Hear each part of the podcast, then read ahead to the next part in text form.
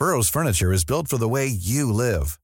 From ensuring easy assembly and disassembly to honoring highly requested new colors for their award-winning seating, they always have their customers in mind. Their modular seating is made out of durable materials to last and grow with you. And with Burrow, you always get fast, free shipping. Get up to 60% off during Burrow's Memorial Day sale at burrow.com slash ACAST. That's burrow.com slash ACAST. burrow.com slash ACAST. Heraldo Media Group presenta Sergio Sarmiento y Lupita Juárez. Información veraz y oportuna con un toque personal y humano. Por el Heraldo Radio, donde la H suena y ahora también se escucha.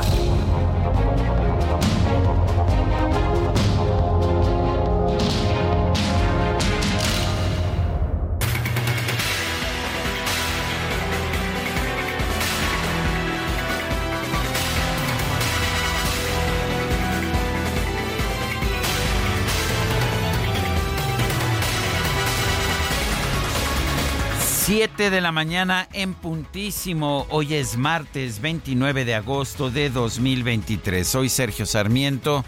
Y pues ya sabe, le doy la más cordial bienvenida a El Heraldo Radio. Aquí estará muy bien informado. Yo creo que es la principal razón para que se quede con nosotros. Pero mientras lo informamos, ya nos conoce usted, nos gusta darle el lado amable de la noticia, cosa que vamos a tratar de hacer siempre y cuando la información lo permita. Y como todos los días, para mí es un gusto, un placer y una gran alegría empezar este programa y este día con la compañía de Guadalupe Juárez. Lupita, buen día. Hola, ¿cómo estás, mi querido Sergio Sarmiento? Buenos días para ti, amigos. ¿Cómo les va? Muy buenos días. Segundo ya, eh, pues de la entrada al ciclo escolar. ¿Cómo andan? ¿Qué tal los tráficos a esta hora? ¿Qué complicación aquí en la Ciudad de México? ¿De dónde nos escuchan? Para que nos digan cómo está la situación y cómo empiezan, por supuesto, esta segunda jornada. trabajo, ¿verdad? Ay, mi querido Sergio, ya ni quiero decir porque creo que ya todos los días está, está, igual, está igual el no yo qué, el tránsito que está pesadísimo, hubo dos accidentes, ya está nuestro compañero Isidro Corro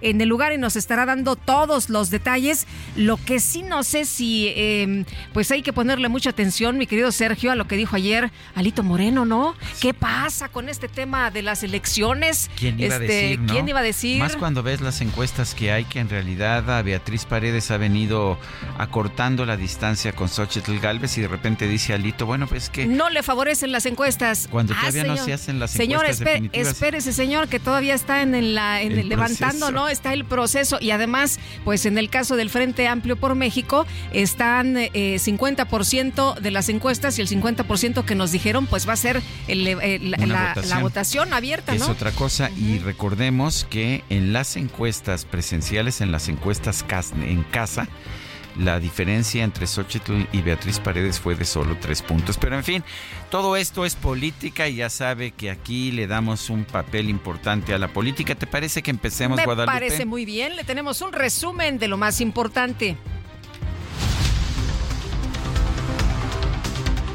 La ministra presidenta de la Suprema Corte de Justicia, Norma Piña, presentó este lunes el proyecto de presupuesto del Poder Judicial para 2024 por una suma de 84.774 millones de pesos. Advirtió que México demanda un Poder Judicial fuerte, independiente y autónomo.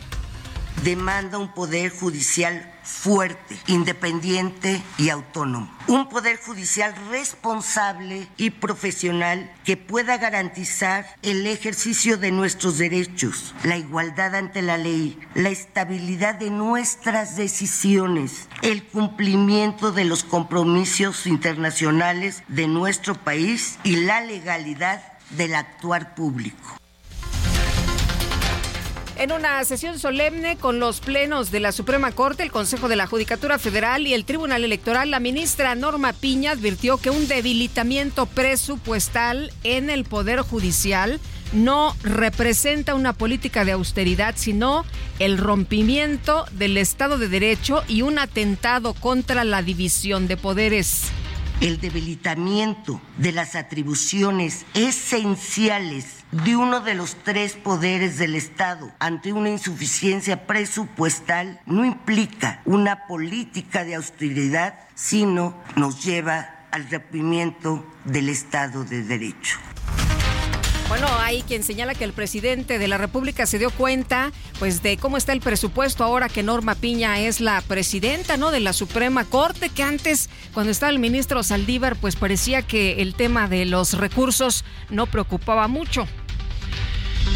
El coordinador de Morena en la Cámara de Diputados, Ignacio Mier, criticó el mensaje de la ministra Norma Piña.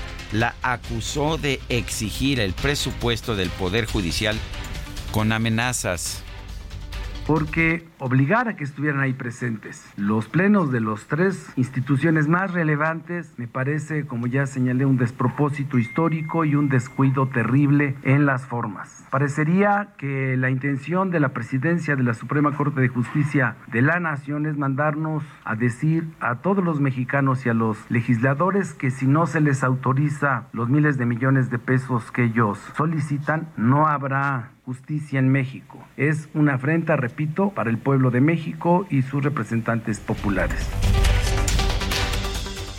Bueno, la dirigencia nacional de Morena dio a conocer este lunes la boleta que será utilizada en la encuesta final del proceso interno del partido. Además, anunció que se van a extremar las medidas de seguridad para proteger estos materiales. En un comunicado, el Comité Ejecutivo y el Consejo Nacional de Morena agradecieron a los aspirantes del proceso interno el haber concluido sus recorridos por el país. Sin embargo, advirtieron que es necesario que en estas horas estelares fomenten el compañerismo y el espíritu fraternal entre todos.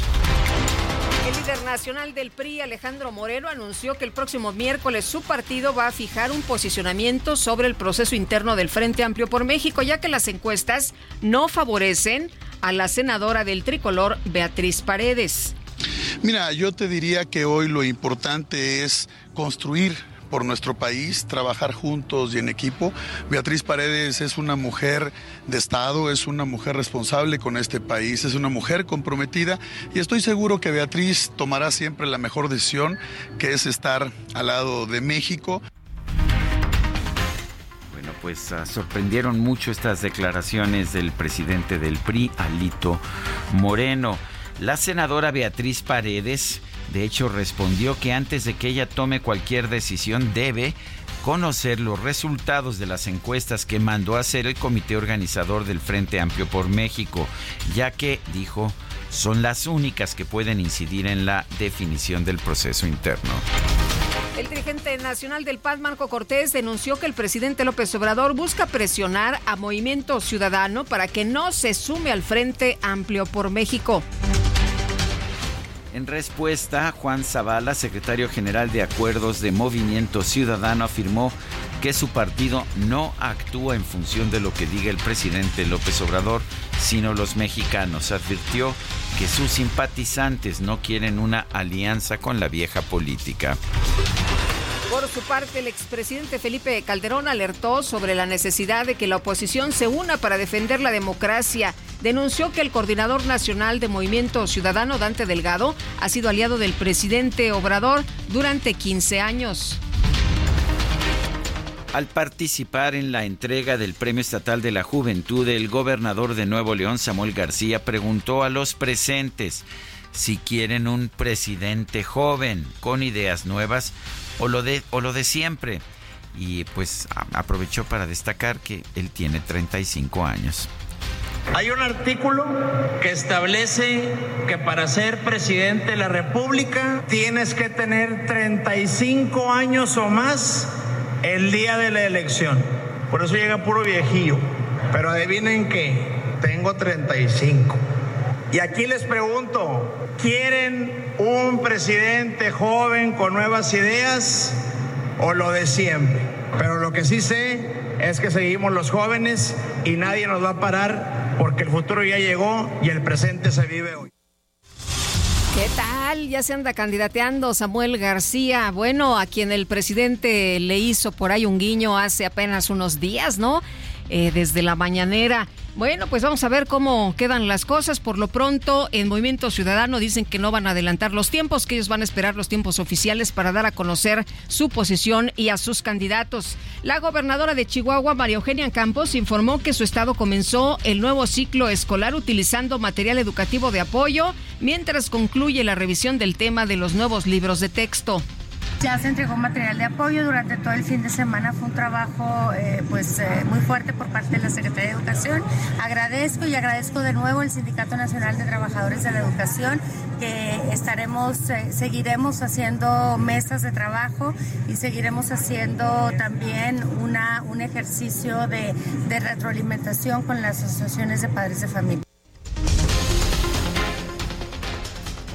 A través de Facebook, Beatriz Gutiérrez Müller, la esposa del presidente López Obrador, denunció que los alumnos de diversos estados del país no recibieron los nuevos libros de la SEP por asuntillos no relacionados con la educación. El secretario de Educación de Guanajuato, Jorge Hernández, anunció que su estado sí va a repartir los nuevos libros de texto para evitar rezagos educativos. Sin embargo, informó que también se van a entregar otros materiales de apoyo. Eh, Guanajuato ha sido el estado que empezó, eh, eh, ha habido mucha discusión. tendríamos que tomarla con mucho profesionalismo, buscando la unidad, buscando encontrar el camino más adecuado. Y de ahí entonces que hemos decidido entregar los libros de texto gratuitos. Se entregarán, haremos lo necesario para nosotros complementar como ya lo estamos haciendo. Hablaremos hoy de un nuevo eh, un nuevo proyecto de impresión que tenemos con otro cuadernillo eh, y seguramente podrían ser más si es que así lo, lo determinamos. El gobierno de la Ciudad de México confirmó que este lunes, en el marco del regreso a clases en nivel básico, se retomaron los operativos Escuela Segura, Pasajero Seguro y Policía de Transporte, así como los senderos seguros en inmediaciones de las escuelas. Las autoridades capitalinas informaron que las fuertes lluvias registradas este lunes provocaron encharcamientos en diversas calles y avenidas del sur y el poniente de la capital del país. Encharcamientos, charcos, híjole, yo vi otra cosa. ¿Tú qué viste, ríos? Yo vi ríos por unas partes y algunas unas lagunas nuevas que, este, que no había yo visto con anterioridad. Pero en fin, Carlos Velázquez Tiscareño director del Aeropuerto Internacional de la Ciudad de México, advirtió que a partir del primero de septiembre van a dejar de recibir aeronaves de carga para que esas operaciones se trasladen al Aeropuerto Internacional Felipe Ángeles. Con fecha primero de septiembre ya completamente pasa al AIFA. Nosotros ya el día primero no recibimos ninguna aeronave de carga. No es disminución en operaciones, es cantidad de carga que se mueve y ya hay varias compañías que ya se han mudado para allá y ya les quedan unos días para que ya terminen de mudarse completamente, 40%. Pero, pero totalmente el día primero no aterriza en el aeropuerto de la Ciudad de México ningún aeronave de carga dedicada. Bueno, y el gobernador de Michoacán, Alfredo Ramírez Bedoya, aseguró que a pesar de los hechos de violencia registrados el pasado domingo, su estado tuvo un buen fin de semana en materia de seguridad. Precisamente para este tema. Tuvimos una muy buena, eh, un buen fin de semana, por ejemplo, en el tema de homicidios dolosos siguen a la baja. Eh, seguimos atendiendo el tema de narcomenudeo, por ejemplo, en Zamora y en Uruapan y vamos para adelante. Limoneros y los aguacateros están amenazados, ¿no? Extorsión, cobro de, de piso, en fin, no pueden sacar sus producciones, pero pues todo, ahí la llevamos, ¿no? Todo, todo anda más o menos bien. Tuvimos un buen fin de semana, lo que dice el gobernador. El subsecretario de Derechos Humanos Alejandro Encinas aseguró que el trabajo de los servidores de la nación en la actualización del censo de, personas desaparecidas es necesario debido a la magnitud de este proceso. Programa de búsqueda en vida. Estábamos avanzando, ya cuando los resultados se dará la información. Hay que preocuparse cuál es la metodología. Está en el protocolo homologado de búsqueda. Lo están realizando las fiscalías de los estados, las comisiones locales de búsqueda, la Comisión Nacional. Hay un acompañamiento por la magnitud del operativo por parte de los europeos de eh, de la nación. Está muy bien. Bueno, y por otro lado, el subsecretario Encinas informó que el presidente López Obrador se va a reunir con los padres de los 43 normalistas de Ayotzinapa antes del 26 de septiembre, cuando se cumplen nueve años de la desaparición de los jóvenes. Este lunes se registró un fuerte choque entre una pipa de combustible, un camión tipo Torton y un taxi en la carretera Iguala-Chilpancingo. Las autoridades locales reportaron un saldo de por lo menos ocho muertos. La red fronteriza por los derechos humanos denunció que el pasado fin de semana un elemento de la Guardia Nacional de Texas disparó contra un mexicano que se encontraba en inmediaciones del río Bravo en Ciudad Juárez, Chihuahua. Un hombre armado asesinó a un académico de la Universidad de Carolina del Norte en instalaciones del campus principal. Las autoridades detuvieron ya a un sospechoso. Una jueza de los Estados Unidos fijó para el 4 de marzo de 2024 el juicio del expresidente Donald Trump como parte del proceso federal en su contra por intentar revertir los resultados de las elecciones presidenciales del 2020 esta audiencia, este juicio, empieza un día antes del Super Tuesday, del Super Martes. Y hay quien dice, ah, es que esto va a debilitar a Trump. No, lo que nos dice la experiencia es que entre más acusaciones hay en su contra, más se fortalece. Bueno, y vamos a la información deportiva. El presidente interino de la Real Federación Española de Fútbol, Pedro Rocha, informó que los mandatarios de las federaciones territoriales solicitaron la dimisión inmediata de Luis Rubiales como presidente del organismo. El tenista serbio Novak Djokovic superó la primera ronda del US Open al imponerse sobre el francés Alexander Müller.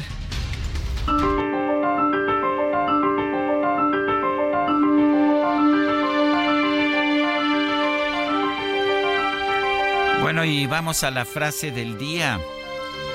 Y no por nada, no lo digo yo, lo dicen los medios, hasta nuestros adversarios lo dicen. Llevamos un año arriba en las encuestas. Claudia Sheinbaum.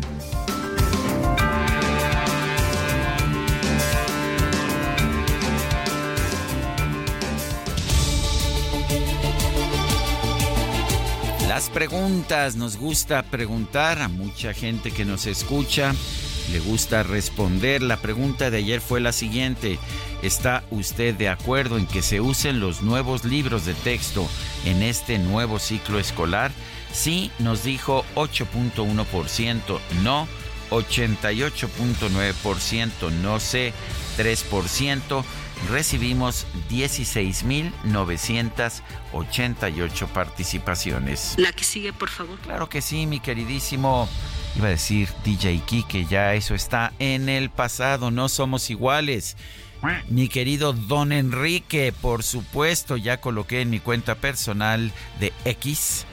Nótese que ya no digo Twitter, aunque extraño eh, lo de Twitter, extraño, extraño. Pero bueno, ya coloqué en mi cuenta personal de X, arroba Sergio Sarmiento, la siguiente pregunta. ¿Debe Beatriz Paredes declinar su candidatura del Frente Amplio por México? Sí nos responde 64.2%, no 31.7%, quién sabe 4.1%. En 53 minutos llevamos 1.563 respuestas. Las destacadas de El Heraldo de México.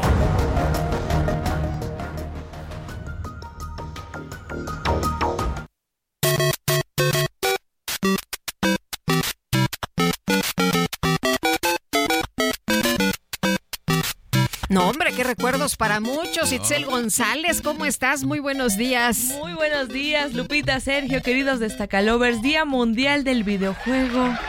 ¿Ustedes qué han jugado? ¿Qué consolas tienen? ¿Les gusta? ¿No les gusta? Híjole.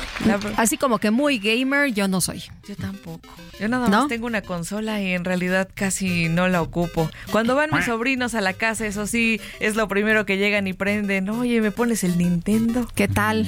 Un clásico, ¿verdad? Y un clásico Mario, pero aquí nuestro compañero Ángel Gutiérrez, él sí es súper fan de los videojuegos. ¿Qué tal?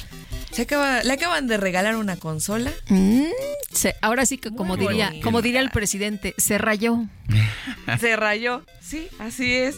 Y ahora eh, con la variedad de juegos se puede jugar en la computadora, en la televisión. Pues a celebrar este martes, martes 29 de agosto del 2023, Día Mundial del Videojuego. Hoy tienen permiso de pasar unas horitas frente al televisor. Sergio Lupita, amigos, también hay que trabajar este martes, así que comenzamos con las destacadas del Heraldo de México. En primera plana, de 4% defiende la Corte incremento para 2024. La ministra Norma Piña respaldó el presupuesto solicitado de 84.792.4 millones de pesos para el ejercicio fiscal del próximo año país, reporte de Ipsos, mujeres con mayor acoso cibernético. Una de cada dos personas ha sido afectada por este problema. Ciudad de México por recaudación predial pide TABE dinero de impuestos, llama a dar recursos en obra pública. Estados implementan programa Hayan a 84, 84 abuelos perdidos en Querétaro. Colocan brazaletes a adultos mayores que perdieron la memoria. Orbe, crisis política, preocupan arrestos en Guatemala. Exfuncionaria de Comisión Antimafias de ONU fue detenida. Meta Maratón Ciudad de México cumple con la misión. Más de 23 mil participantes cruzaron la línea de meta en una enorme fiesta deportiva. Y finalmente, en mercados, autos y partes al alza el automotriz. Las exportaciones del sector automotor alcanzaron 17.395 millones de dólares en julio, un nuevo máximo histórico. Lupita, Sergio, amigos, hasta aquí las destacadas del Heraldo. Feliz martes. Gracias, Itzel. Muy buenos días.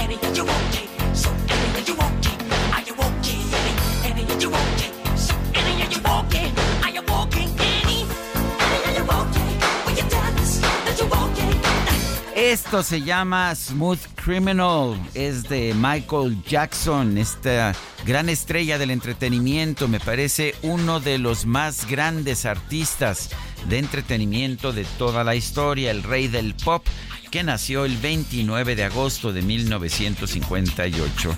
Él falleció el 25 de junio del 2009, no sé por qué no lo pusimos el 25 de junio, pero que no se nos vaya la oportunidad. Hoy Hoy vamos a estar celebrando a Michael Jackson y eh, no hagas esos movimientos este de baile, mi querida Guadalupe Juárez, te puedes lastimar la cadera o Hombres, que mira que yo bailo casi casi igual que Michael Jackson. Qué gran bailarín, ¿eh? gran bailarín. Impresionante. Este, un, un personaje extraño sin duda, pero un impresionante artista. Michael Jackson aquí en el Heraldo Radio. ¿Cómo la ves, Guadalupe? Que decían que qué, que le copió los pasos a resortes.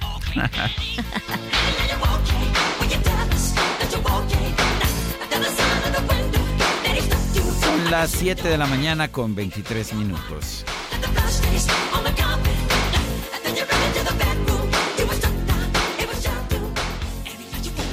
Qué bien te veías en tu boda, ma. Ya casi 30 años. Deberían irse de vacaciones a celebrar. Uy, mija, con qué ojos. Fonacot te presta hasta cuatro meses de sueldo, con el interés más bajo, en efectivo y directo a tu cuenta en 24 horas. Fonacot está conmigo. Gobierno de México. Y tenemos información importante esta mañana, mi querido Isidro Corro. ¿Qué cosas con la vialidad, el tránsito difícil aquí en la Ciudad de México desde temprano? Cuéntanos. ¿Qué tal, Lupita? Sergio, ¿cómo está? Muy buenos días. Efectivamente, a vuelta de rueda tenemos esta mañana, amigos, sobre la autopista México-Toluca, también la carretera libre. Esto para quien viene de Coajimalpa con dirección hacia la zona de Constituyentes. ¿Por qué? Tenemos tres percances. En la autopista México-Toluca, cruzando la puerta Santa Fe, un tráiler le pegó un coche y también a un motociclista. El motociclista resultó herido, ya fue atendido por los paramédicos de una ambulancia. Escuchamos la sirena de la unidad médica que llegó exactamente a este lugar. La pesada unidad ya fue retirada, sin embargo la circulación muy muy afectada sobre esta autopista México-Toluca, repito, para quien viene de la zona de Coajimalpa con dirección hacia la zona de Reforma. Más adelante, un camión de volteo se subió a la guarnición, ya se encontraba elaborando una grúa particular para tratar de retirarlo. La circulación muy afectada exactamente sobre la carretera libre México-Toluca, porque aquí exactamente entronca con la autopista. También se suscitó un percance entre un microbús y un camión sobre la carretera libre México-Toluca a la altura de Plaza Lilas.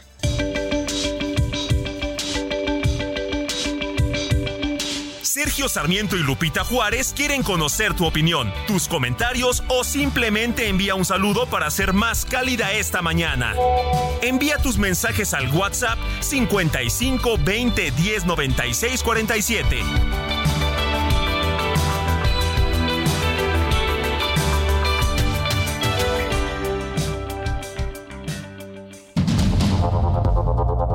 Continuamos con Sergio Sarmiento y Lupita Juárez por el Heraldo Radio.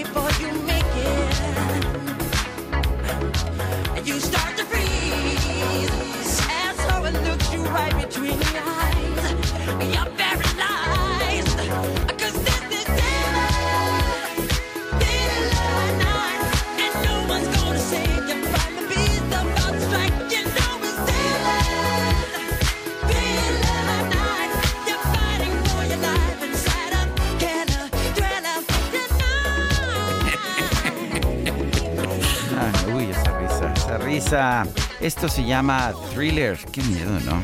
Qué miedo. Ah, qué cosa. bueno, pues eso es lo que estamos escuchando es a Michael Jackson.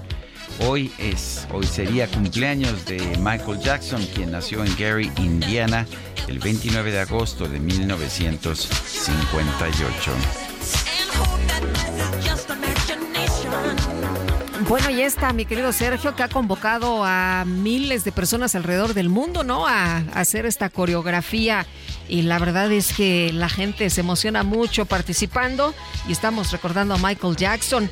Bueno, vámonos a los mensajes. Una pregunta con estas lluvias, ¿cómo está el sistema Cutzamala y las presas del norte? Muchas gracias. Feliz martes. Me llamo Sergio Manuel de la alcaldía Iztapalapa. Bueno, las presas Cutzamala, según el último reporte de Conagua, que es para el 27 de agosto están muy bajas todavía, muy bajas. La de Villa Victoria 20% apenas, la de Valle de Bravo está alcanzando 54%, la del Bosque está pues está en 54%, perdón, la de Valle de Bravo 35 y la del Bosque 54. El promedio es de 36.96%, que es muy bajo para estas eh, para este tiempo de, del año. Usualmente ya las presas andan por 80% para arriba. Nosotros tenemos 36% en este 2023. Las lluvias empezaron muy tarde pero claramente, a ver si vemos desde en lo que va de este mes, sí ha subido, pero ha subido apenas dos puntos porcentuales, de 34 a casi 37, casi tres puntos porcentuales. Nada en comparación con lo que se necesita. Son las, ah, no, a ver, más preguntas de nuestro público o mensajes. Lupita, Sergio, buenos días, bonito martes. Buena selección de música para este día con Michael Jackson, su amigo Sebastián Aguirre. Y buenos días, Lupita y Sergio. Reciban un fuerte abrazo desde Ixtapaluca en el Metrobús San Lázaro Buenavista, Ruta Norte. Hoy a las 7 de la mañana está terrible y los policías con una actitud muy prepotente. ¿Acaso ya no habrá presupuesto para que haya mejor servicio? Es lo que nos dice Elizabeth. 7 de la mañana con 34 minutos. El presidente del PRI, Alejandro Moreno, está buscando o está preguntando eh, si no debe declinar Beatriz Paredes a favor de Xochitl Galvez en el proceso para seleccionar al responsable del Frente Amplio por México. Ayer dijo que las encuestas no favorecen a Beatriz Paredes, la representante de su partido. Vamos con Elia Castillo, que nos tiene la información. Adelante, Elia. Muy buenos días, Sergio Lupita. Los saludo con mucho gusto a ustedes y al auditorio. Así es, la dirigencia nacional del PRI que encabeza Alejandro Moreno alista una eventual declinación a favor de Xochil Gálvez en el proceso para seleccionar al responsable del Frente Amplio por México. Tras reconocer que las encuestas no favorecen a la priista, el dirigente anunció que este miércoles harán un anuncio al respecto. Bueno, eh, hemos visto que las encuestas no la favorecen, estamos trabajando, pero siempre el partido buscará la unidad y el trabajo del Frente Amplio por México. Esa es nuestra convicción y es nuestra responsabilidad. Y queremos dejar claro que para nosotros lo más importante es el Frente Amplio por México y el partido desde estos días está haciendo una reflexión profunda para tomar la mejor decisión siempre. ¿La candidata Beatriz Paredes va a declinar? Mira, yo te diría que hoy lo importante es construir por nuestro país, trabajar juntos y en equipo. Beatriz Paredes es una mujer de Estado, es una mujer responsable con este país, es una mujer comprometida y estoy seguro que Beatriz tomará siempre la mejor decisión, que es estar al lado de México. Respuesta inmediata, la senadora del PRI, Beatriz Paredes, aclaró que antes de tomar alguna decisión sobre su participación en el proceso del Frente Amplio por México, primero deberá conocer los resultados de las encuestas que realiza el comité organizador que dijo son las únicas válidas para incidir en la definición del responsable del frente opositor que se perfila para ser el candidato presidencial en 2024. En otro tema, con extremas medidas de seguridad, resguardará Morena las encuestas que definirán al Coordinador Nacional de Defensa de la Transformación, con miras a la candidatura presidencial del próximo año. Con una bóveda de seguridad, empresa de transporte de valores, las boletas tendrán folios y hologramas infalsificables, anunció el dirigente nacional del partido, Mario Delgado. De acuerdo a fuentes cercanas al Comité Ejecutivo Nacional de Morena, este martes se realizará el traslado del material para la encuesta y este miércoles iniciará formalmente el levantamiento de los sondeos. En conferencia de prensa conjunta, los presidentes del Comité Ejecutivo Nacional y del Consejo Nacional de Morena, Mario Delgado y Alfonso Durazo, respectivamente, dieron detalles sobre la fase final del proceso interno, que es el levantamiento de las 12.500 boletas y cuestionarios con 11 preguntas en total, que concluirá el próximo 3 de septiembre. Escuchemos parte de lo que comentó al respecto Mario Delgado se van a depositar en un recinto de seguridad. Hemos contratado una empresa eh, de valores para que hemos rentado una bóveda. Es decir, no, hay manera de que alguien pudiera intervenir. Vamos a tener un registro eh, de cada uno de las eh, sobres que lleguen con las urnas. Y el día del conteo, a partir del 4, eh, se trasladarán para en presencia de los representantes de los aspirantes, se abran esos sobres, se abran las urnas, se dé cuenta de que están las boletas que eh, ampara el acta, que tienen la firma de los representantes y posteriormente se daría inicio En tanto, el presidente del Consejo Nacional, Alfonso Durazo, señaló que ya dieron por concluidas las investigaciones sobre las denuncias de Marcelo Ebrard de un presunto uso de recursos públicos y programas sociales a favor de Claudia Sheinbaum. Este es el reporte que les tengo. Muy buen día. Buen día, Elia Castillo. Gracias por tu reporte. Bueno, ya se dio a conocer ayer en sus redes sociales por parte de Beatriz Paredes una declaración. Ella escribe, escuché con atención las declaraciones del presidente Alejandro Moreno en cuanto al que hemos visto las encuestas no la favorecen en referencia a Beatriz Paredes respecto al dirigente de la organización política de la cual soy militante. Sin embargo, considero conveniente antes de que yo tome cualquier decisión conocer los resultados de las encuestas que mandó a hacer el comité organizador del Frente Amplio por México, que son las únicas encuestas válidas para el efecto de incidir en la definición de la coordinación del frente, el liderazgo del PRI y la estructura de la dirigencia para ponderar otros factores en beneficio de cuidar la unidad del frente y estaré atenta a sus consideraciones en el entendido de que para todos los participantes en este proceso conocer oportunamente los resultados de las encuestas oficiales pueden clarificar muchas interrogantes. En la construcción democrática se gana, se se pierde, se avanza, se retrocede, las convicciones prevalecen, es lo que escribe en este comunicado, en la declaración de Beatriz Paredes. Y bueno, pues lo que escuchamos de Alejandro Moreno es que mañana harán un anuncio, ¿no? Y aquí la pregunta es, entonces, ¿no se van a esperar a la votación y podríamos ver una declinación finalmente de Beatriz Paredes a favor de Xochitl bueno, En realidad el partido, aunque haga declaraciones, no puede obligar a Beatriz Paredes a renunciar porque ya ha cumplido con todos los requisitos para participar en este proceso.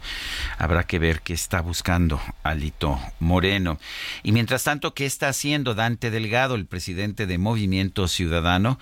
Bueno, pues ayer arremetió contra el PRIAN y dijo, no existe una sola razón para sumarnos a una alianza de impresentables y condenada al fracaso. PRI y PAN afirmó son corrupción e impunidad, son el Fobaproa, la crisis política de 2006, la Estela de Luz y la Casa Blanca, son autoritarismo y represión, son la matanza de 68, Acteal, Ayotzinapa, son ineficiencia, irresponsabilidad, son la absurda guerra contra el narco, los que desataron la violencia y la barbarie, son pasado, el origen del viejo régimen, de la vieja política. Son, repito, los principales responsables de la tragedia en la que está hundido nuestro país. Es lo que dijo o lo que señaló Dante Delgado eh, sobre el tema de, de si se uniría a los partidos de oposición. La alianza de la vieja política está condenada al fracaso, dijo. No se puede construir futuro con los partidos que mayor rechazo generan en la sociedad y que son para los mexicanos sinónimo de corrupción. Sería ingenuo pensar que se puede construir un proyecto ganador con los partidos que perdieron 23 gubernaturas en los últimos años. El PRIAN ganaba desde el poder y ahora sin poder van a perder, no volveremos a cometer el error de ir en alianza con los partidos del pasado. Esa es la posición de Dante Delgado. Bueno, ¿y cuál es la posición de otros integrantes de Movimiento Ciudadano que al parecer pues se andan ya moviendo eh, de acuerdo con lo que les interesa? Eh, como en el caso de Samuel García, ¿no? que participó en la entrega del Premio Estatal de la Juventud y el gobernador de Nuevo León preguntó a los presentes si quieren un presidente joven con ideas nuevas o lo de siempre. Además destacó que él tiene 35 años.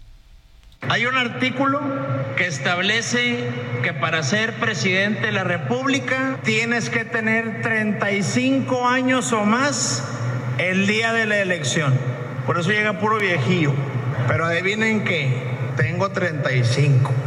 Y aquí les pregunto, ¿quieren un presidente joven con nuevas ideas o lo de siempre?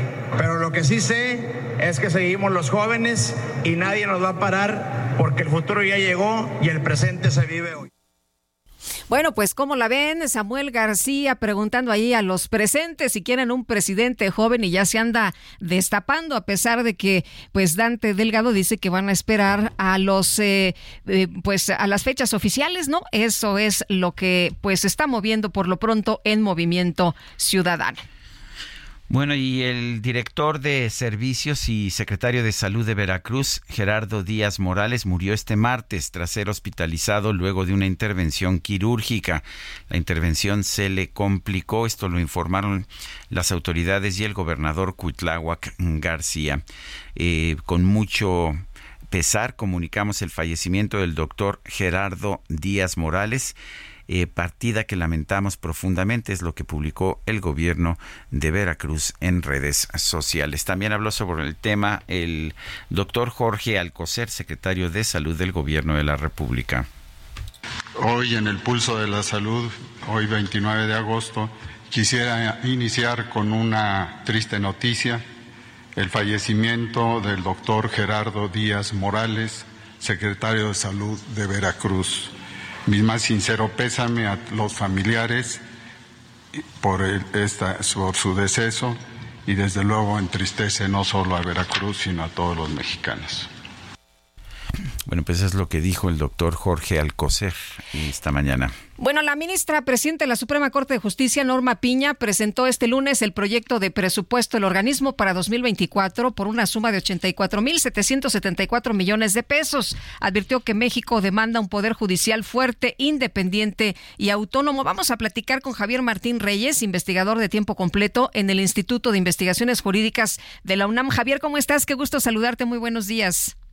Hola, ¿qué tal? Eh, Lupita, Sergio, como siempre, con el gusto de saludarles a ustedes y a todas las personas que nos escuchan. Oye, pues estamos viendo cómo se defiende en la Suprema Corte el presupuesto. Ya habíamos visto también una advertencia desde la Presidencia de la República al señalar que, bueno, pues habría eh, recortes. Pero ¿cómo ves esta decisión eh, el día de ayer de salir de la ministra presidenta de la Suprema Corte, Norma Piña, de hacer estas declaraciones y no solamente ella, sino también, pues, con el apoyo, el respaldo del Tribunal Electoral y de la Judicatura? Yo, creo que es sin duda un evento inédito. Eh, nunca antes habíamos visto que públicamente en una sesión solemne quien presidiera la Corte saliera a defender públicamente y a dar las razones detrás de ese eh, proyecto eh, de presupuesto, pero creo que eso es en buena medida, Lupita, porque los retos también y la amenaza que se está viviendo hoy también es inédita, ¿no? Eh, nunca antes habíamos visto por parte del poder legislativo y en particular de la Cámara de Diputados, pues una amenaza de recortar 20 o 25 mil millones de pesos, que en términos, digamos, del presupuesto total eh, del Poder Judicial, pues es una cifra eh, muy grande y que pondría en riesgo el funcionamiento del Poder Judicial. Entonces, en ese sentido, creo que lo que hace la ministra Piña, de alguna manera, es salir a defender públicamente las razones detrás de esta petición que hace el Poder eh, Judicial, bajo la premisa, por supuesto, que quien decide en última instancia sobre el presupuesto es la Cámara de Diputados. Y el segundo dato que a mí me, parece eh, llamativo, significativo y al mismo tiempo eh, positivo es, es la manera en, que lo hace. ¿no? O sea, es decir, creo que nos habíamos acostumbrado en la administración anterior del presidente Arturo Salívar, pues a una comunicación pues muy personalista, todos recordaremos que él implementó pues una suerte como de conferencias parecidas al presidente eh, López eh, Obrador, solo que él las hacía en las tardes y con una menor frecuencia, donde él solo hablaba, él daba el mensaje, él escuchaba las preguntas, él eh, respondía.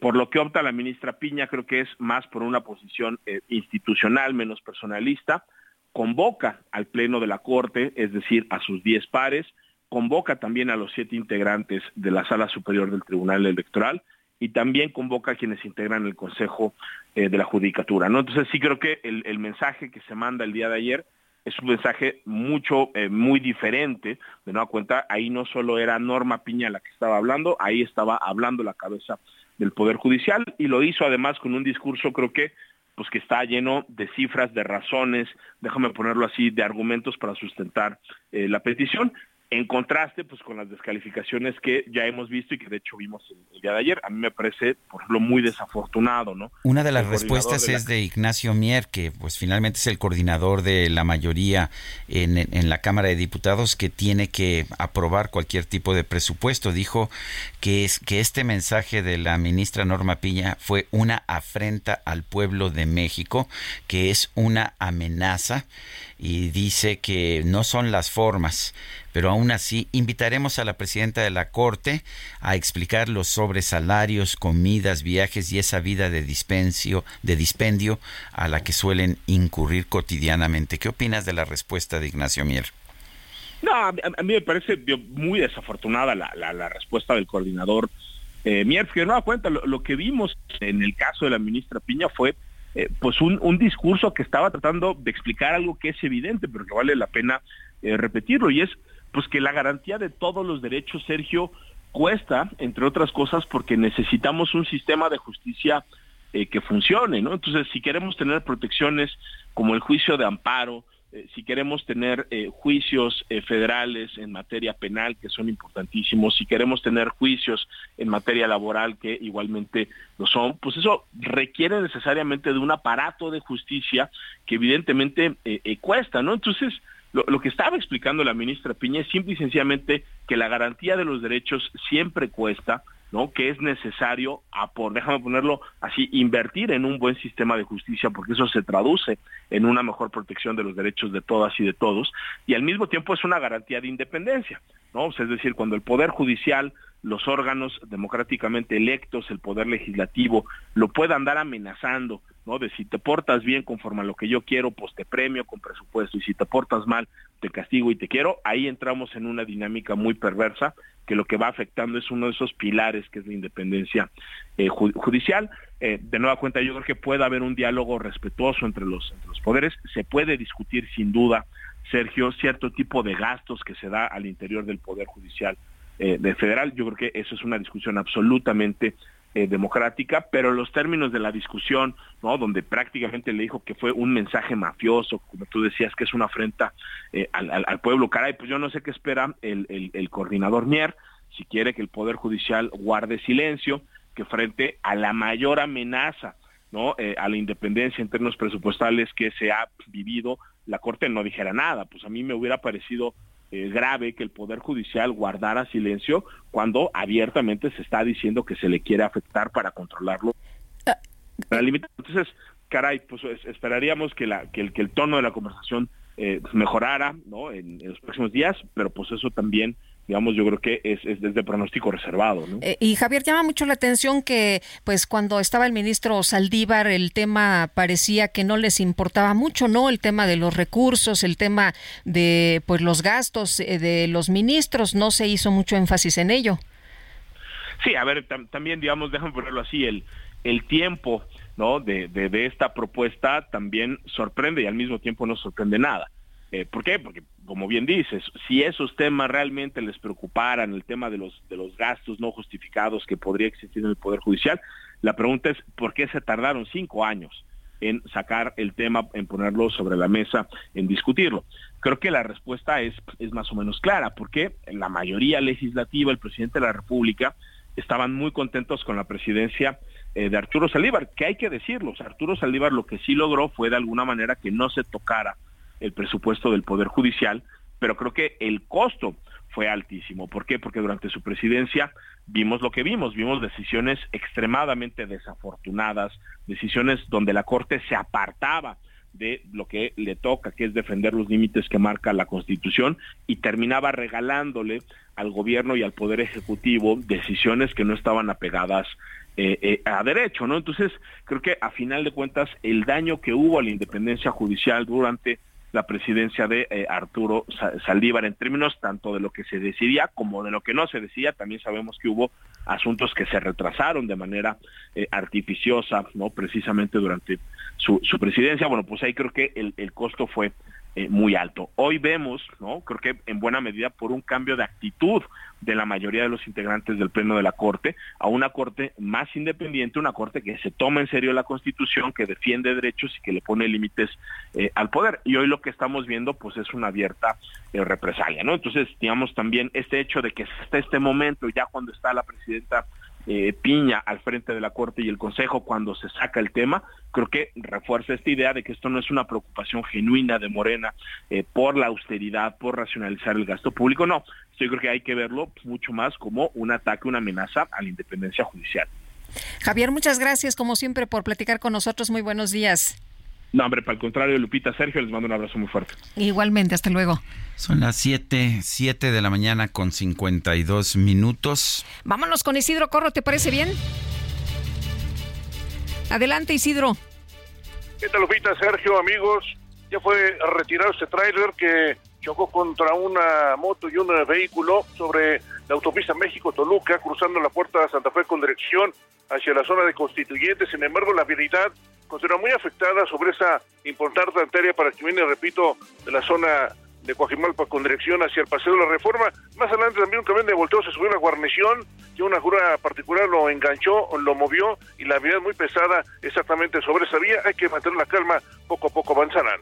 Sergio, Lupita, reporte que tenemos esta mañana. Isidro, de locura esta mañana también. Pensamos que ayer por el tema de las escuelas estaba muy complicado, pero hoy con estos tres accidentes, ¿no? Estaba bloqueada la autopista libre, la autopista y también la carretera libre México-Toluca, lo que fue pues eh, varias horas ahí de, de complicaciones.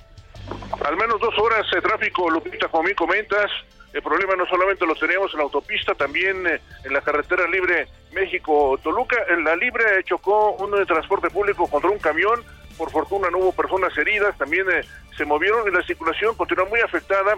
Hay que recordar que más adelante, antes de llegar a eh, Constituyentes, tenemos obras, hay reducción de carriles, también la habilidad complicada por este motivo, Lupita. Gracias, Isidro, muy buenos días. Los pendientes, muy buenos días. Vamos con, vamos con Israel Lorenzana. Adelante, Israel. Sergio Lupita, un gusto saludarles esta mañana. Estamos ubicados aquí en la alcaldía Venustiano Carranza. Para ser precisos, es la calle Esteban Coronado y lo que escuchan de fondo son las motosierras del personal de bomberos de la Ciudad de México, quienes llegaron hasta este lugar para seccionar un árbol de más de, 10 metros de altura, el cual se vino abajo en la madrugada. Bueno, pues cayó sobre un poste de alumbrado público y también ha derribado algunos cables de teléfono y de luz. Están trabajando, por supuesto, para retirar el riesgo, aunque la circulación en este tramo es local, hay que recomendar a nuestros amigos manejar con mucho cuidado a través de la avenida del Peñón, tenemos las unidades de emergencia estacionadas metros antes de llegar a la zona del circuito interior, es la colonia El Peñón de los Baños, la alcaldía Venustiano Carranza, donde por suerte no hubo...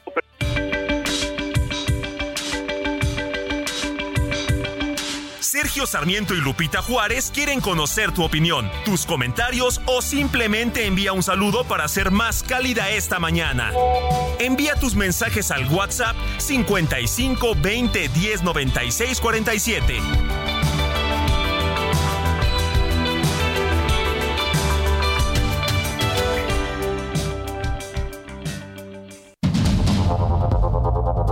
Continuamos con Sergio Sarmiento y Lupita Juárez por el Heraldo Radio.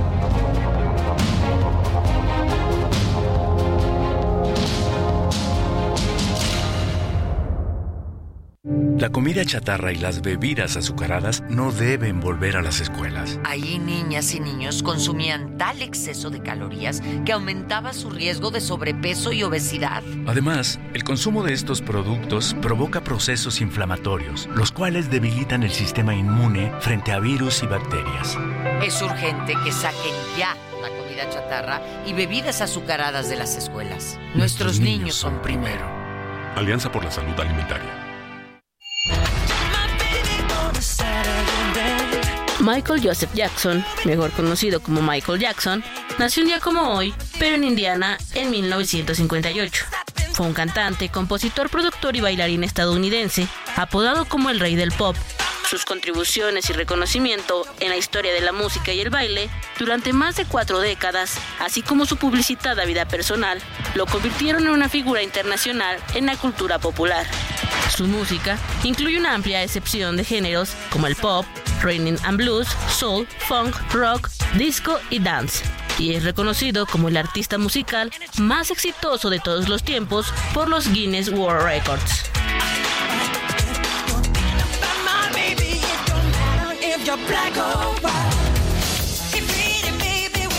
Su inmensa popularidad en todo el mundo solo es comparable con la de Bing Crosby, Frank Sinatra y Elvis Presley.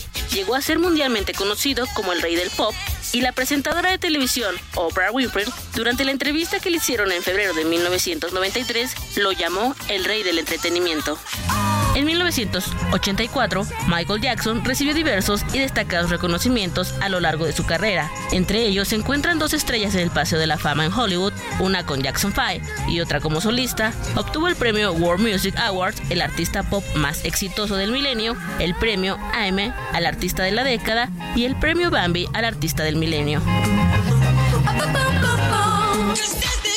Incluido dos veces en Rock and Roll Hall of Fame, en 1997 por el trabajo realizó como miembro de la banda de Jackson 5 y en 2001 por los logros que tuvo como solista.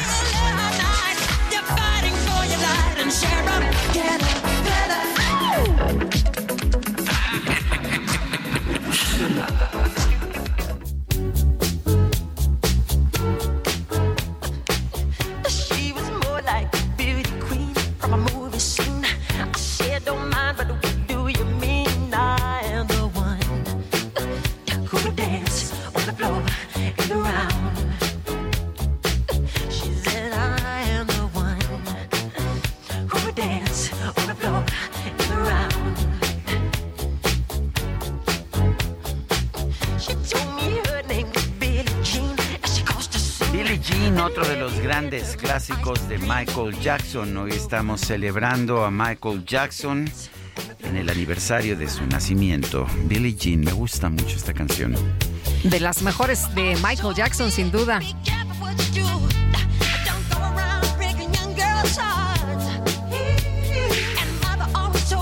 Seguramente muchos de nuestros amigos estarán intentando los pasos de Michael Jackson esta mañana. No se pueden evitar, sin duda alguna. Vámonos, vámonos con los mensajes. Nos dice Rosario, buen día, Sergio Lupita. Yo pienso de Alito que ya se vendió para descalificar a Beatriz Paredes. El día de ayer me marcaron a mi número telefónico y la encuesta que me hicieron fue a favor de Beatriz Paredes. Yo siempre he votado por el PRI.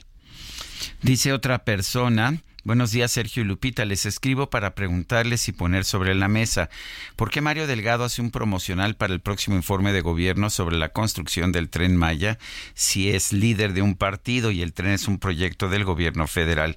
Creo que están utilizando esta obra para promocionar al partido en el gobierno con una obra pública. Firma Alisam. Estrictamente hablando, en realidad en en las ah, promociones de los partidos sí puedes defender obras públicas con las que estés de acuerdo. Y nos dice Tania Lozano, queridos Lupita y Sergio, creo que Michael Jackson ejemplifica de forma perfecta la dualidad entre el talento y la genialidad versus las decisiones equivocadas y la conducta criminal. Ninguna faceta puede negarse y al mismo tiempo son mutuamente excluyentes. Ojalá puedan poner The Lady in My Life. Saludos cariñosos, Tania Lozano. Bueno, son las 8 de la mañana con 5 minutos. Vámonos al clima. El pronóstico del tiempo con Sergio Sarmiento y Lupita Juárez.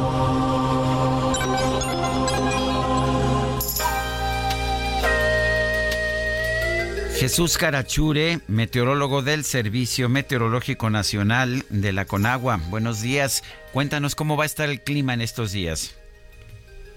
Hola Lupita, hola Sergio, buenos días. Muy buenos días para el auditorio que nos escucha.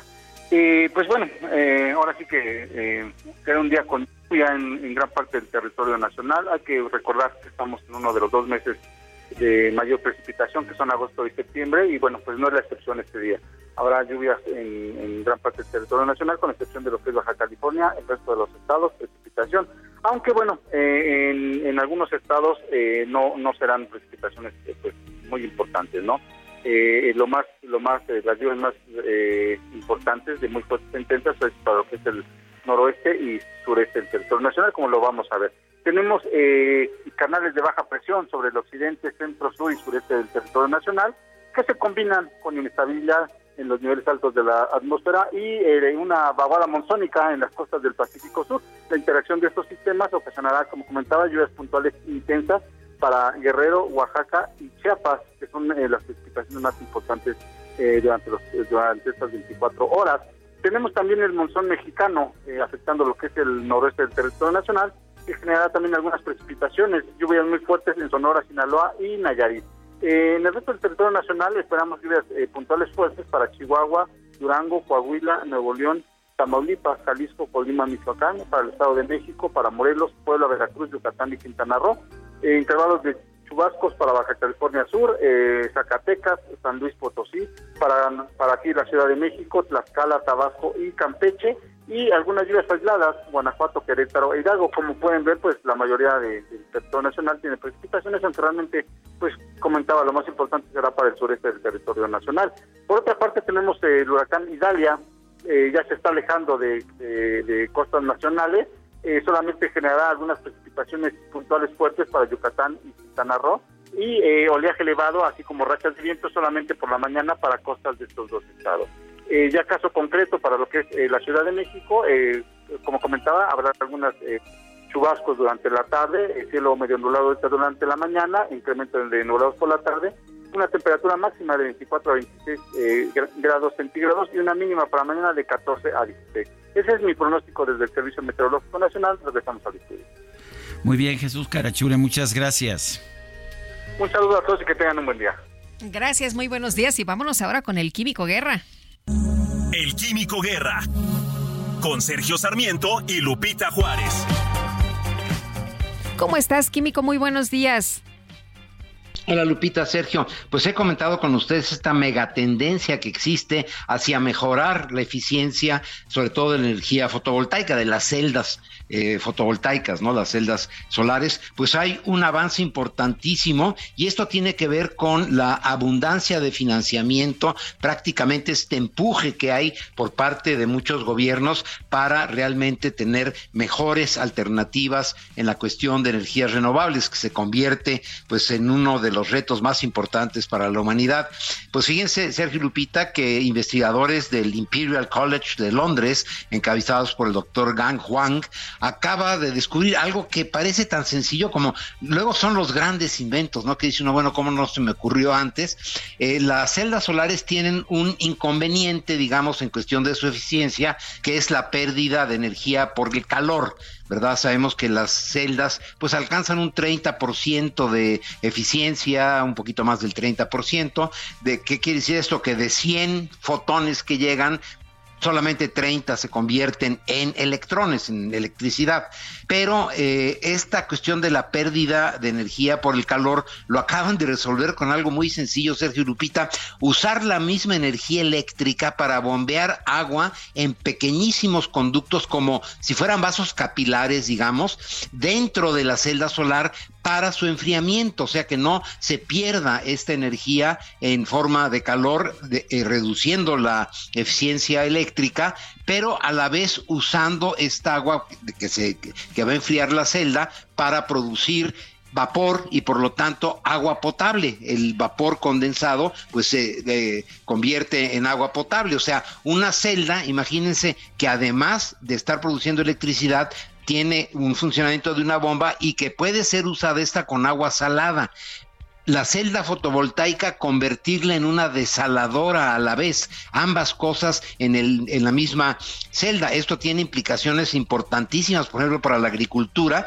en las zonas costeras, en donde se pueda bombear agua salada del mar, pasarlo a las eh, celdas fotovoltaicas que están produciendo electricidad con la luz del sol, pero además evaporando el agua para producir eh, después eh, vapor que se puede condensar como agua para riego en la agricultura, pero también como sistemas de enfriamiento en las casas, o sea, pone uno la celda y a la vez tiene el aire acondicionado ya intrínseco, ¿no? Dentro del mismo sistema. Avances importantes, Sergio Lupita, y lo comento porque esta es la gran megatendencia desde el punto de vista de la gran transición energética que está teniendo el planeta. México no puede estar ajeno a esto, tenemos una gran cantidad de costas. Las costas, por ejemplo, de Sonora, de las dos Baja Californias, eh, que están están cerca del mar, pero que son muy áridas, pues podrían estar usando esta energía limpia, fotovoltaica, además para producir agua. Esto definitivamente está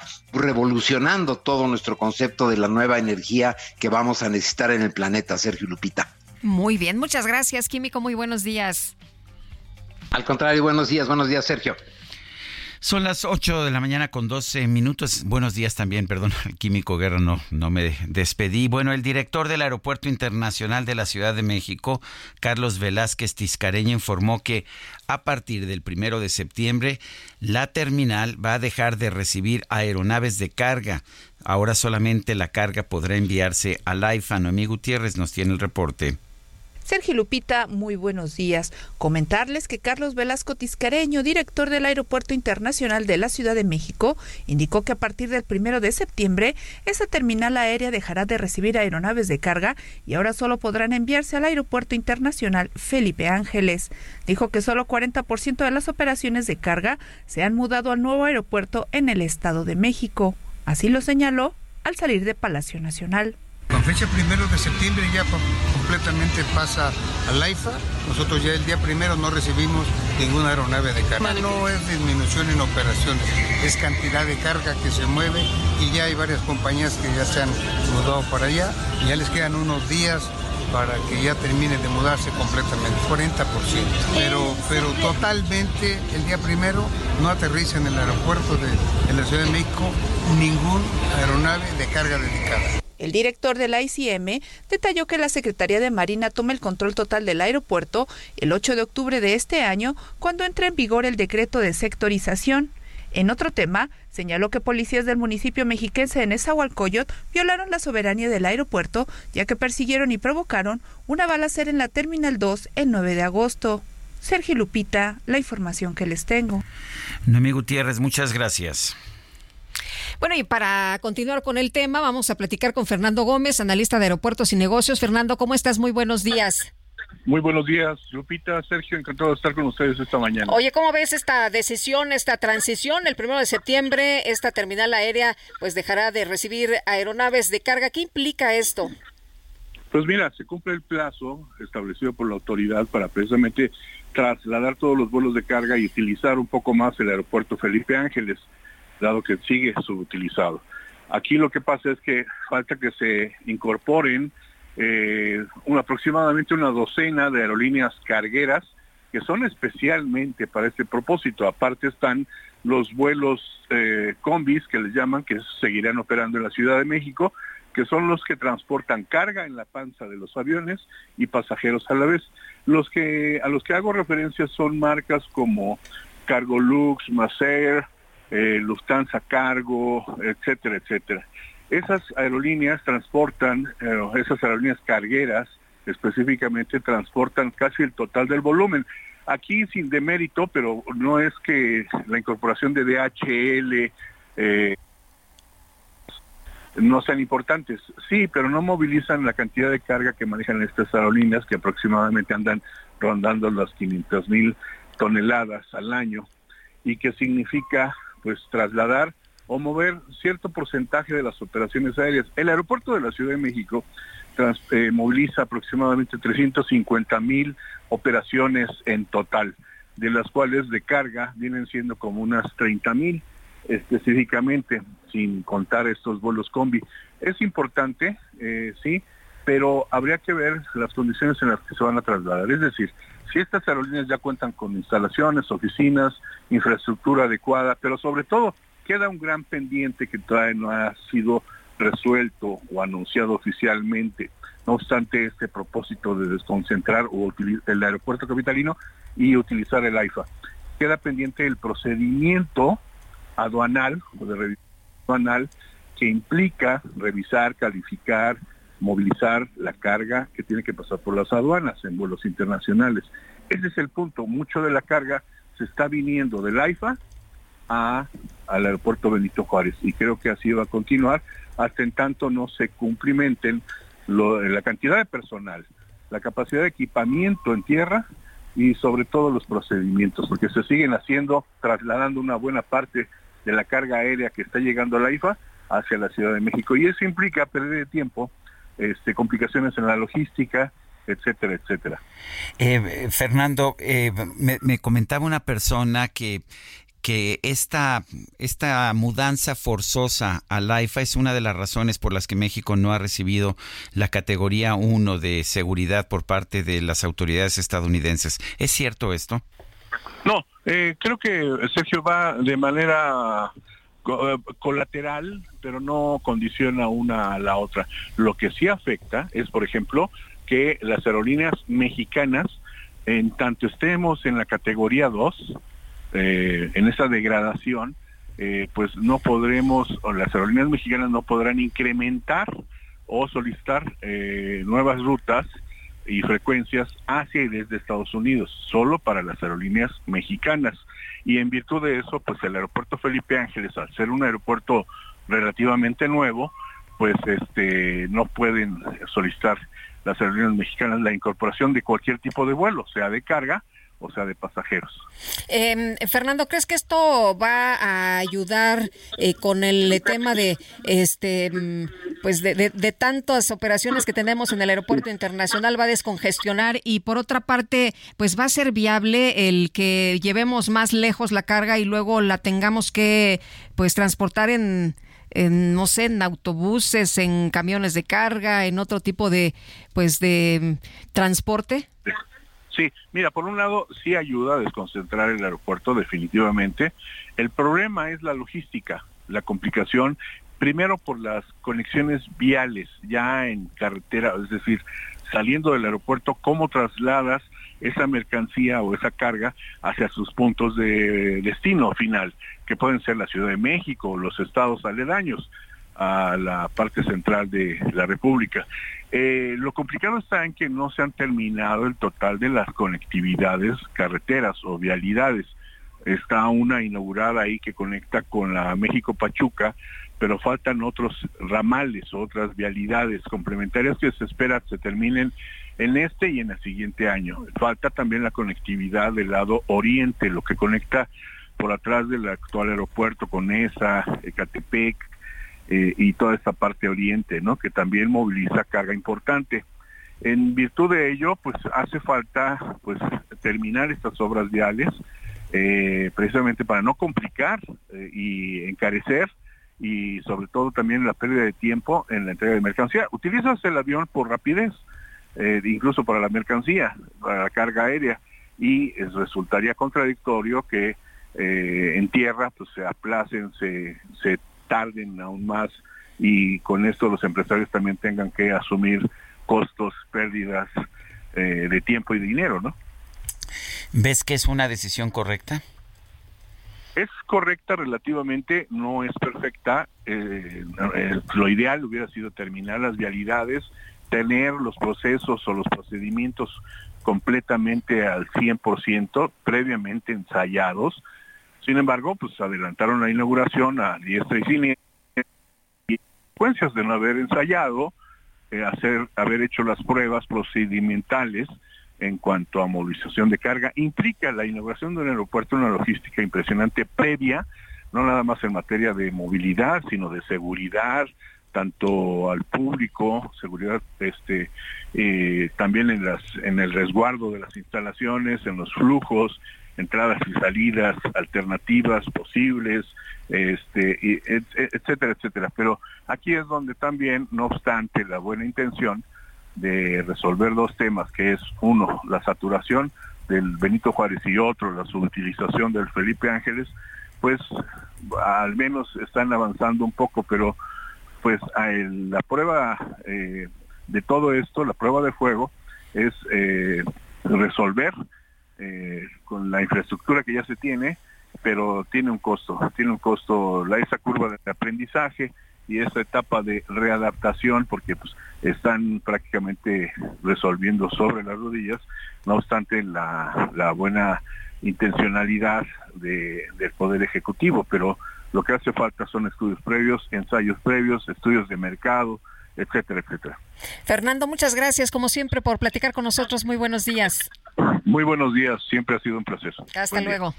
El Tribunal Electoral del Poder Judicial de la Federación solicitó un presupuesto de más de 3 mil millones de pesos, de los cuales el 26% se va a destinar a la elección federal de 2024. Misael Zavala, adelante. Muy buenos días, Sergio. Buenos días, Lupita. Efectivamente, Sergio, pues Oscar Santiago Sánchez, secretario administrativo del Tribunal Electoral Federal, informó que ya se entregó a la Secretaría de Hacienda y Crédito Público el proyecto de presupuesto para este máximo órgano electoral, donde pues ya solicitan 3.890 millones de pesos, de los cuales 1.045 millones de pesos se destinarán a la elección federal, a todos los trabajos que tenga esta elección federal del 2024. En este sentido, indicó que el presupuesto que se solicita para el próximo año es 25% menor en términos reales, es decir, unos 1.300 millones de pesos, que el presupuesto que se pidió en el 2018 y hacen la comparación en la última elección presidencial, que fue en ese año. El Tribunal Electoral ya envió su propuesta a la Suprema Corte de Justicia de la Nación también, tomando en cuenta que en el 2024 se realizarán las elecciones más grandes en la historia, con más de 20 mil cargos públicos que se van a renovar. Y de ese total de 3.890 millones, se solicita para el próximo año, el 71% está proyectado para el gasto operativo, lo cual se traduce en 2.788 millones de pesos. También se destinarán 55.6 millones para proyectos específicos de obras y directamente para el proceso electoral del 2024 se proyecta destinar 960 millones de pesos, los cuales se destinan a contratación de recursos humanos bajo esquema de personal eventual para calificar las elecciones federales. También se contempla por primera vez, Sergio Lupita, un fondo contingente para recuentos electorales que será de 85 millones de pesos, es decir, cualquier elección que tenga un recuento de voto por voto tendrá este presupuesto. Sergio Lupita, hasta aquí la información. Misael Zavala, muchas gracias. Gracias, buen día. Son las 8 de la mañana con 23 minutos, 8 con 23. Quiero recordarle a usted nuestro número para que nos mande mensajes de WhatsApp. Es el 55 2010 96 47. 55 2010 96 47. En X, antes Twitter arroba Sergio y Lupita. Le recomiendo también la cuenta de arroba Heraldo de México. Mucha, mucha información aquí en el Heraldo Media Group. Nosotros vamos a una pausa y regresamos en unos momentos más. Lo dejamos con Michael Jackson. Estamos escuchando su música en el aniversario de su nacimiento.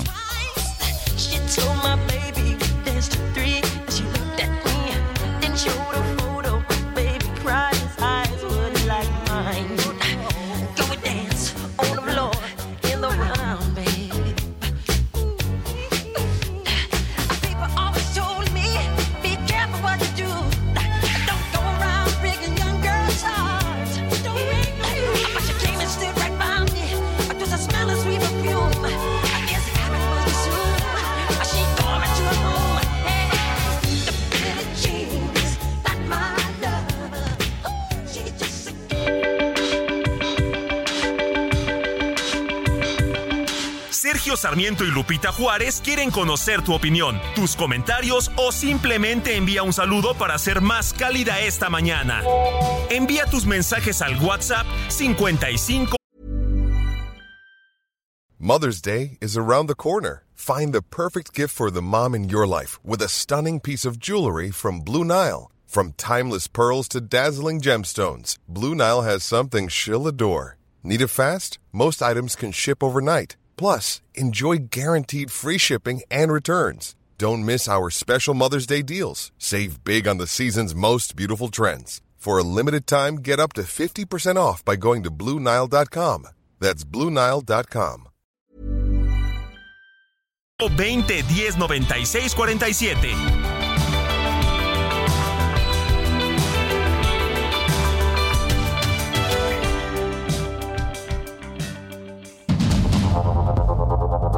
Continuamos con Sergio Sarmiento y Lupita Juárez por el Heraldo Radio.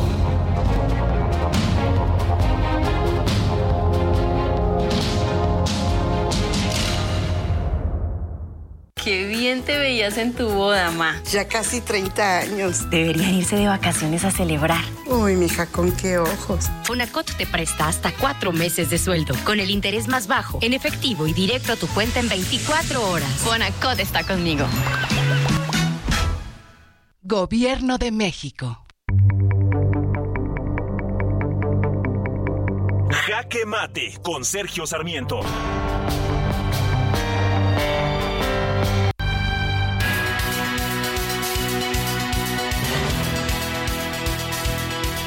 Sorprendió ciertamente la declaración ayer del presidente del PRI, Alejandro Moreno, mejor conocido como Alito dijo, hemos visto que las encuestas no la favorecen, se refería a Beatriz Paredes, estamos trabajando, pero siempre el partido buscará la unidad y el trabajo del Frente Amplio, y el partido está haciendo una reflexión profunda para tomar la mejor decisión. Lo más curioso del caso es que si algo ha ocurrido en las últimas semanas es que la posición de Beatriz Paredes en las encuestas se ha fortalecido. Estaba, ustedes recordarán, en cuarto quinto lugar y fue rebasando primero a Enrique de la Madrid, después a Santiago Krill hasta colocarse en el segundo lugar de la contienda. Y esto lo hizo apenas en las últimas semanas, en un momento en que Xochitl Galvez, de hecho, se ha quedado estancada en el nivel alto que adquirió después de las críticas del presidente López Obrador, pero sin que haya logrado mayores avances desde ese entonces. Y en las encuestas ah, tanto telefónicas como en hogares que se realizaron ya en la primera parte de este proceso, resulta que Xochitl Galvez estaba bastante adelante en las telefónicas, pero en las de casa en casa que son las que los especialistas nos dicen son más fidedignas, la diferencia entre Xochitl Galvez y Beatriz Paredes era de apenas 3 puntos porcentuales, 32% para Xochitl, 29% para Beatriz Paredes. Sorprende, por lo tanto, esta afirmación de Alito, como si quisiera eh, forzar a Beatriz Paredes a que declinara de la contienda presidencial. Y digo sorprende porque en todo caso debería estar subrayando el hecho de que Beatriz Paredes ha tenido un mejor desempeño del que se había planteado en un principio.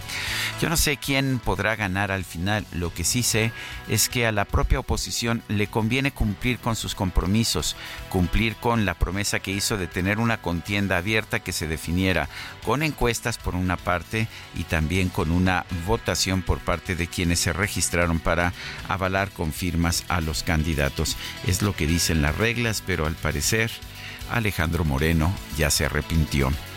Yo soy Sergio Sarmiento y lo invito a reflexionar.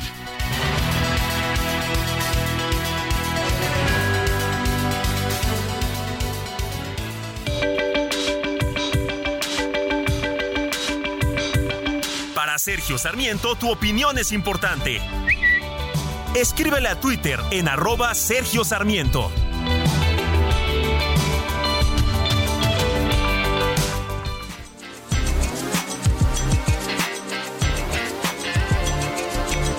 She walks right in my dreams I met her from the start. I'm so proud I am the only one who is special in her heart. The girl is mine. I rock, the way I rock, the way I rock, the way I, I rock. She's mine. She mine. She mine. She mine. She like the way I rock. The Girl is Mine, la chica es mía. Esta es una versión de 2008, un año antes del fallecimiento de Michael Jackson con Will I Am. suena bien. Suena muy bien, no es la versión tradicional, pero esta les quedó estupenda. Muy buena, parece, es más, si me hubieran dicho, la acaba de sacar hoy, yo la verdad hubiera creído, está realmente excepcional.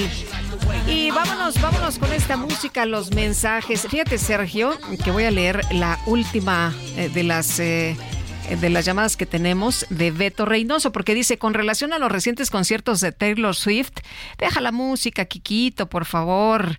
Dice, le comentaba a mi hija que su mamá y yo tuvimos la suerte de ver a Michael Jackson en el Estadio Azteca en 1993 y fue inolvidable, así como también para ella será inolvidable el concierto de Taylor. Saludos, Beto Reynoso. Y nos dice la maestra Claudia Álvarez en la alcaldía Benito Juárez, la fuente del llamado Parque de la Bola, la inauguraron hace poco. Funcionó en total cinco días. ¿Para qué hacen fuentes si no las dejan funcionar? Híjole, pues quién sabe, a lo mejor nada más para sacarse la foto. Buenos días, Lupita y Sergio, excelente noticiero. Mi nombre es Adriana Alito Moreno, es traicionero. Yo no le creo nada, pues está vendido con AMLO. Qué tristeza que esté en el Frente Amplio por México. Y dice otra persona, buenos días, ojalá y el alitoso no venda las candidaturas a Morena, es el presidente del PRI que lo va a enterrar después de estas elecciones, es definitivo y bueno, la tendencia de Claudia es definitiva después de cinco años de campaña y de Dazo es indudable. Saludos del Andrew Bananas, así se firma este señor.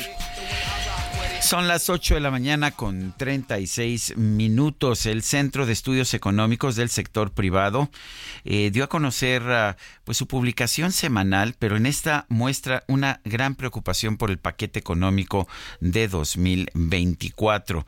En la línea telefónica, Carlos Hurtado, director del Centro de Estudios Económicos del Sector Privado. Carlos Hurtado, gracias por tomar nuestra llamada. ¿Qué, le preocupa al sector privado sobre el presupuesto del 2024? Que es un presupuesto que todavía, de hecho, no se somete a la Cámara de Diputados. Sí, buenos días, Sergio. Buenos días, Lupita. Buenos días, Carlos. ¿Qué eh, tal? Eh, la preocupa... ¿Qué tal?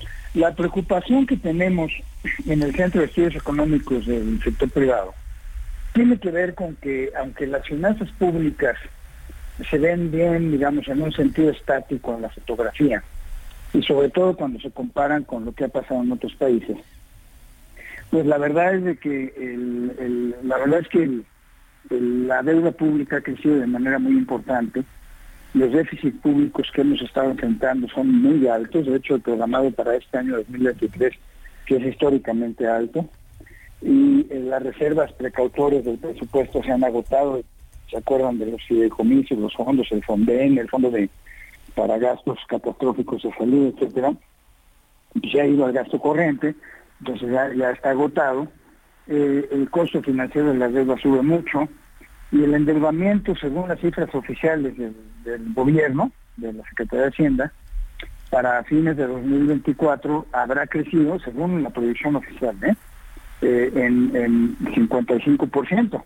Entonces, este todo este discurso que la austeridad y la prudencia en las finanzas públicas, pues no es así de cierto. Entonces, también estamos viendo que eh, los ingresos públicos están desacelerándose y es muy difícil que el gasto público, por la manera en que se ha eh, dinamizado, digamos, durante esta administración, pueda ajustarse en un momento en que sea necesario hacerlo. Básicamente porque el gasto que se va a transferencias pues a la gente que nadie en sus cinco sentidos políticos va, va a estar dispuesto a recortar en un momento dado, ¿no? Entonces. Lo, que estamos señalando nosotros es que el, el presupuesto tiene que contemplar muchos riesgos para la transición entre un gobierno y el próximo. Eh, Carlos, tenemos elecciones en puerta, hay muchas promesas de seguir dando eh, dinero de los apoyos, tenemos el problema de Pemex, tenemos la situación de la Comisión Federal de Electricidad. ¿Qué es lo que requiere un buen presupuesto eh, para el próximo año? Mira, yo creo, sí, Lupita, ¿cómo no? Yo, creo que lo que muchas de estas cosas son difíciles de resolver de aquí al próximo año. Por ejemplo, el problema de Pemex, ¿no? o, digamos algunos de los otros eh, puntos que comentaste. Pero por lo menos yo creo que debería ser un presupuesto que fuese austero en cuanto a los programas sociales y en cuanto a cosas que sea un poco, digamos, ¿no? Eh, este, reconocer los riesgos creo que es muy importante, eh, porque si no lo que puede pasar, que, y, que ha pasado no nada más en México, sino en muchos países, es que las cosas se ven bien y de repente brinca algún problema fuerte y eso descompone todo y nos vamos a una crisis, ¿no? Yo estoy hablando, digo, eso pasó, acuérdense, en 1993 las cosas se veían bien a estas alturas del partido y de repente pues, se nos viene una crisis incontrolable en 94-95. Lo mismo pasó en 2008 en Estados Unidos, en 2008, 2009 en Europa, en 2010 en Brasil. O sea, esto es muy común, que las cosas se ven bien no se toman en cuenta los riesgos, no se toman medidas para mitigar, y entonces este, a la hora que vienen, y sobre todo en una transición política como suele ser en México, pues yo creo que los riesgos sí son mayores. El presidente siempre dijo que, que íbamos a crecer sin nuevos impuestos y también sin deuda. Eh, lo que nos dices de la deuda ya de por sí es inquietante. ¿Cuánto ha crecido en este sexenio la deuda pública? Mira, la deuda pública nada más en este año creció 9%, eh, está programado para crecer 9%. En el, en el sexenio, según los, los eh, precriterios de política económica para 2024 que se publicaron por Hacienda en abril pasado, la deuda pública eh, habrá crecido más de 55%, 56% eh, en 2024 respecto a 2018. Bueno, pues es una es una barbaridad. ¿no? Es, mucho lo que se está creciendo. Ahora, lo que pasa es que, como, y tú lo has dicho, Sergio, a veces, eh, es que eh, se ve bien porque otros países similares a México pues se endeudaron mucho más en la pandemia, ¿no? Y entonces los mercados pues este, reconocen más riesgos en esos países que en México, entonces ahí vamos bien en ese sentido. Pero nuestra preocupación es la dinámica que esto está adquiriendo.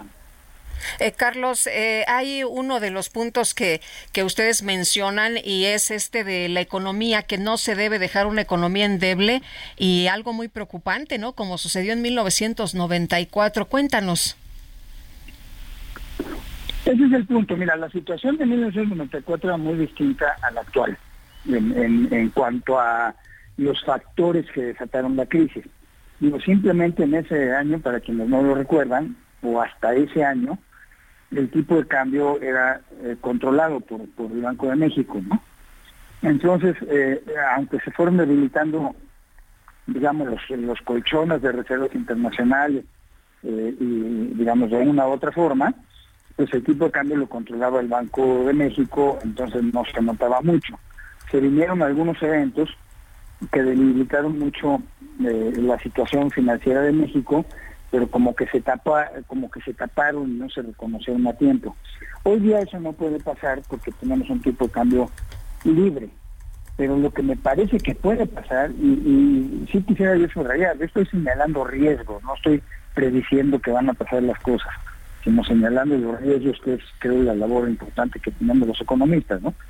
El, eh, lo que puede pasar ahora es que de repente eh, salte por ahí un problema presupuestario, ¿verdad? Porque los ingresos no alcancen para cubrir los gastos que se presupuestan, o porque Pemex va a necesitar más dinero y las calificadoras ya lo empiezan a señalar todavía peor de lo que nos añaden ahora, etcétera, algo así, y que eso cause dudas sobre la sostenibilidad fiscal, ¿no? Es diferente al 94, pero es un riesgo que hay que tomar en cuenta, ¿no? Ese es el punto. Y, y que no nos coja por sorpresa que de repente suceda esto, creo que hay que reconocerlo a tiempo. Carlos Hurtado, director del Centro de Estudios Económicos del Sector Privado, gracias por esta conversación. Muchas gracias, Sergio, gracias, Lupita, y gracias por el espacio. Hasta luego, muy buenos días. Bueno, y nosotros vamos a la vialidad con Gerardo Galicia. ¿Qué más tenemos esta mañana, Gerardo? Cuéntanos.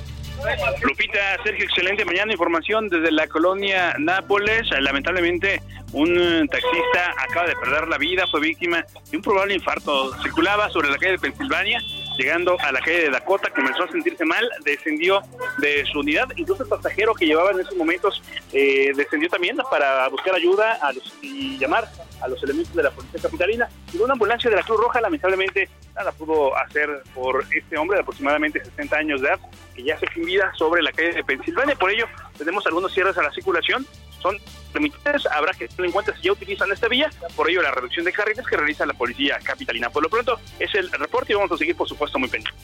Muy bien, muchas gracias Gerardo, buenos días. Hasta luego. La Unión Nacional de Padres de Familia llamó a los padres de familia a presentar, si es necesario, una carta de derechos en la que expresen su interés por evitar el uso de los nuevos libros de texto. El ingeniero Israel Sánchez Martínez es encargado de despacho de la oficina de la presidencia de la Unión Nacional de Padres de Familia. Ingeniero Sánchez Martínez, gracias por tomar nuestra llamada. Exactamente qué es lo que se busca con esta carta.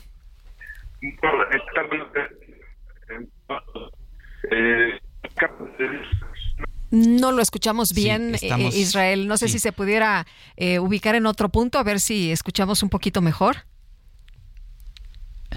No, se oye, se oye, bueno, se oye bastante mal. Vamos a tratar de, eh, de mejorar la calidad de la llamada que estamos teniendo en estos momentos eh, los libros de texto, eh, pues parece que sí se están o sí se han distribuido, en realidad hasta donde sabemos solamente en dos estados no se han distribuido, pero hay gente que sigue insistiendo en que no se deben distribuir. Más de 90 millones, nos decía ayer la secretaria de Educación Leticia Ramírez, y bueno, por lo pronto, eh, mientras este lunes el inicio de ciclo escolar, los libros de texto permanecieron de acuerdo con algunos guardados en instalaciones de los centros educativos luego de que un juez federal determinó que este debería suspenderse de manera provisional su distribución, esto para el Estado de México, en la dirección de una escuela pública de Chimalhuacán. Los ejemplares fueron llevados a la oficina de la responsable de la institución y las autoridades educativas del Estado de México notificaron el fin de semana a los directivos que se suspendía la entrega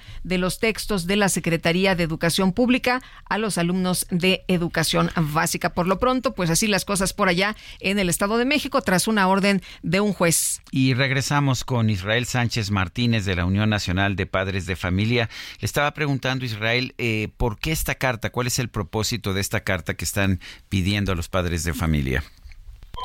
Sí, claro, es un instrumento jurídico que hemos estado eh, fortaleciendo con un grupo de abogados que nos han estado ayudando en todo el proceso, en este proceso de tanto de eh, promoción de los amparos como de esta carta de derechos en donde los padres de familia puedan tener un instrumento para poderse poner de acuerdo con los con la comunidad educativa en donde al no tener libros de texto legales como es en el caso de los nuevos libros de texto pues tener esta claridad. Ingeniero, eh, de acuerdo con la Secretaría de Educación Pública, ya están distribuidos pues prácticamente todos los libros. Sí, bueno, una cosa es que el hecho de que los hayan entregado incluso eh, no significa que sean legales, ¿no? Ya el hecho de tener no solamente el amparo, sino la suspensión definitiva que se otorgó el 25 de mayo, pues ya le había dicho a la Secretaría de Educación que no se podían ni, ni, imprimir ni eh, entregar estos libros a nivel nacional. Entonces, bueno, nosotros hemos estado informando a los padres de familia lo que tienen derecho y esta carta expresa claramente en primera instancia que deben de entregarle libros apegados a planes y programas autorizados, legales, es decir, el ciclo anterior.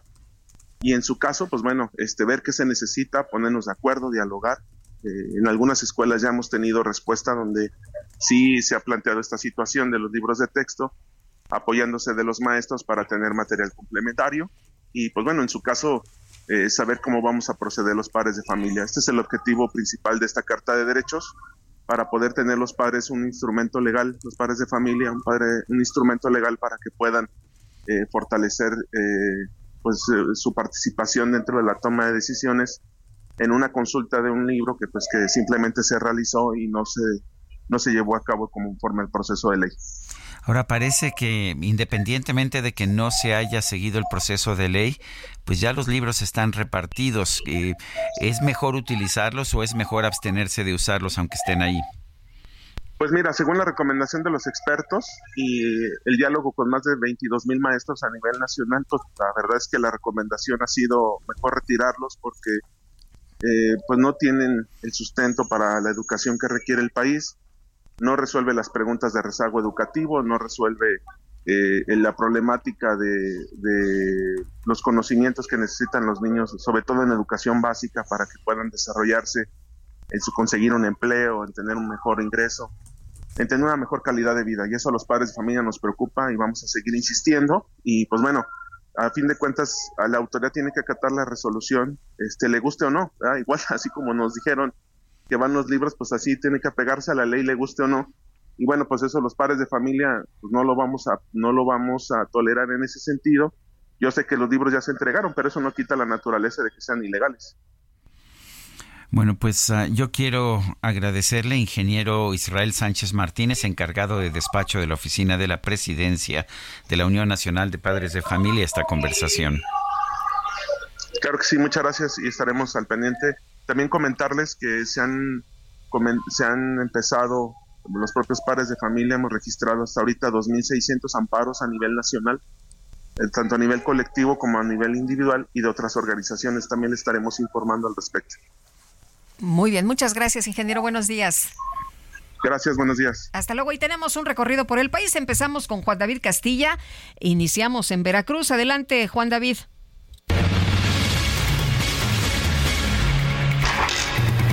Muy buenos días, Sergio y Lupita. Los saludo con mucho gusto desde el estado de Veracruz. Comentarles que las fuertes lluvias provocadas por la tormenta tropical Idalia ocasionaron afectaciones en la ciudad de Jalapa, la capital del estado, durante la tarde del lunes 28 de agosto. La Secretaría de Protección Civil dio a conocer que en la zona metropolitana de Jalapa se registró la mayor cantidad de lluvia, lo que dejó casas afectadas por inundaciones y anegamientos en calles, avenidas y plazas comerciales. De manera preliminar se reportan puntos inundados en la avenida Lázaro Cárdenas a la altura de Plaza Ánimas y en la calle Brasil de la colonia Reforma, zonas atendidas por elementos de protección civil estatal y municipal. De acuerdo con la titular de PC estatal, Guadalupe Osorno Maldonado. También hubo encharcamientos en 21 colonias, principalmente en vialidades, donde equipos de PC estatal realizan recorridos con fuerzas locales para la corroboración y atención de posibles afectaciones en la capital. La Secretaría de Seguridad Pública activó el plan Tajín y los policías estatales brindaron apoyo a automovilistas y a la ciudadanía afectada por las inundaciones en diversas colonias de la ciudad. Se habla de afectaciones también en las colonias Encinal, Arroyo Blanco, Benito Juárez, Buenavista, Francisco Ferrer Guardia, Los Laureles, Lomas Verdes, por mencionar algunas.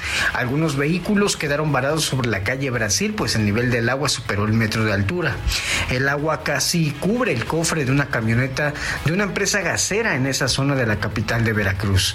Mientras que en Plaza Ánimas también se reportó una inundación en la zona del estacionamiento, situación que dejó atrapados a algunos de los clientes que dejaron sus vehículos estacionados en el sitio. Este es el reporte desde Veracruz, Sergio y Lupita. Excelente día.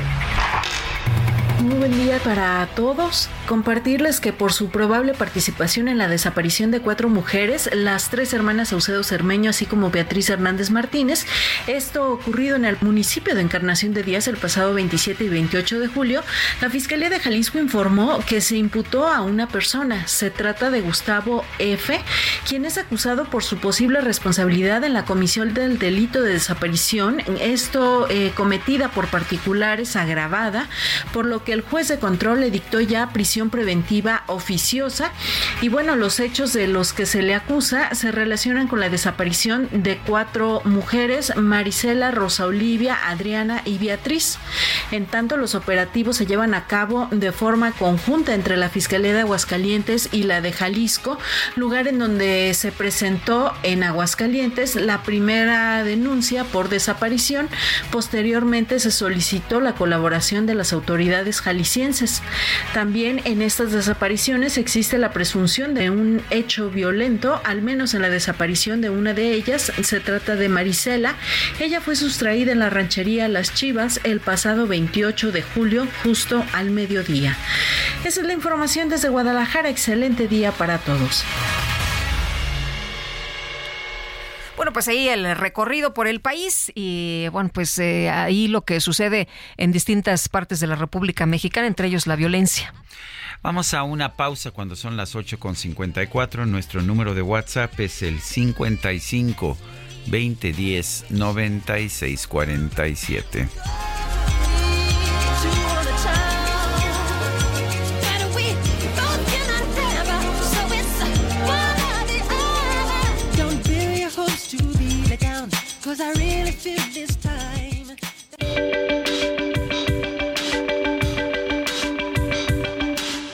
Sarmiento y Lupita Juárez quieren conocer tu opinión, tus comentarios o simplemente envía un saludo para ser más cálida esta mañana. Envía tus mensajes al WhatsApp 55 20 10 96 47.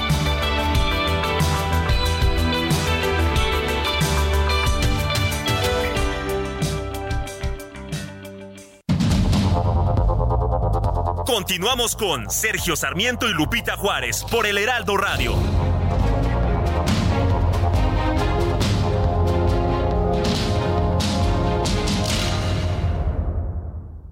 La comida chatarra y las bebidas azucaradas no deben volver a las escuelas. Allí niñas y niños consumían tal exceso de calorías que aumentaba su riesgo de sobrepeso y obesidad. Además, el consumo de estos productos provoca procesos inflamatorios, los cuales debilitan el sistema inmune frente a virus y bacterias.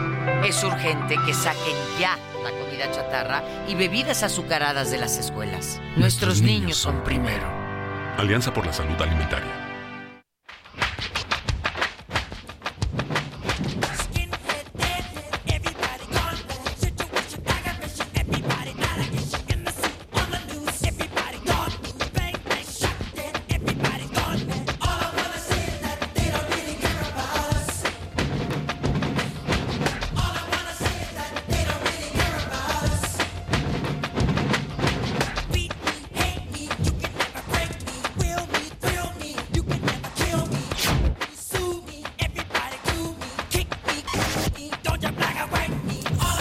Escuchando música de Michael Jackson. Esto se llama They Don't Care About Us. No les importamos. Eso es lo que lo que nos ofrece aquí Michael Jackson. Esta no la conocía, ¿tú sí? Pues no me suena. Bueno. Pero bueno, pues... Sí, es la voz de él, sin duda. Eso sí. Tenemos mensajes de nuestro público. Adelante. Dice, dice una persona, es, está largo un poquito el mensaje, no es tanto las lagunas de la ley, sino los abusos de la autoridad, especialmente de los ministerios públicos y jueces, los que provocan las enormes discrepancias, abusos y corrupción que resuelven amparos el Poder Judicial. Si hubiese mayor control, honradez y supervisión en quien imparte justicia y mucho mayor cumplimiento de la ley por los funcionarios e incluso los políticos, no sería tan costoso el ejercicio del Poder Judicial. Es más, sería la última instancia a molestar y no la primera como ahora se estila. Menos corrupción, menor gasto, no solo en obra pública, sino en procuración y administración de la justicia en México. Comparen los costos de esto entre países, se darán cuenta de que no solo en lo electoral y democrático somos uno de los países más caros del mundo. Saludos desde Chiapas, Daniel Aguilar. La verdad es que eh, acabamos de recibir una, pues un resumen del costo del Poder Judicial, es de 0.29% del PIB. Creo que es uno de los más bajos del mundo. O sea, en realidad tenemos un, un sistema muy barato pero que pues se traduce en pésima justicia. Pues sí. Oye, eh, fíjate que nos dice Mauro Bravila Ramírez, la persona que comentó el anuncio de obras del presidente de Morena, en verdad no lo he visto. Eh, debe estar prohibido por criterio amplio porque hay que revisar el reglamento del INE. No encuentro definición y distinguir el acuerdo al INE en el tipo de propaganda. Bueno, y me dice Nicole Pamela Levet que They Don't Care About Us es una gran canción, dice, es mi favorita. El video fue grabado en Jamaica.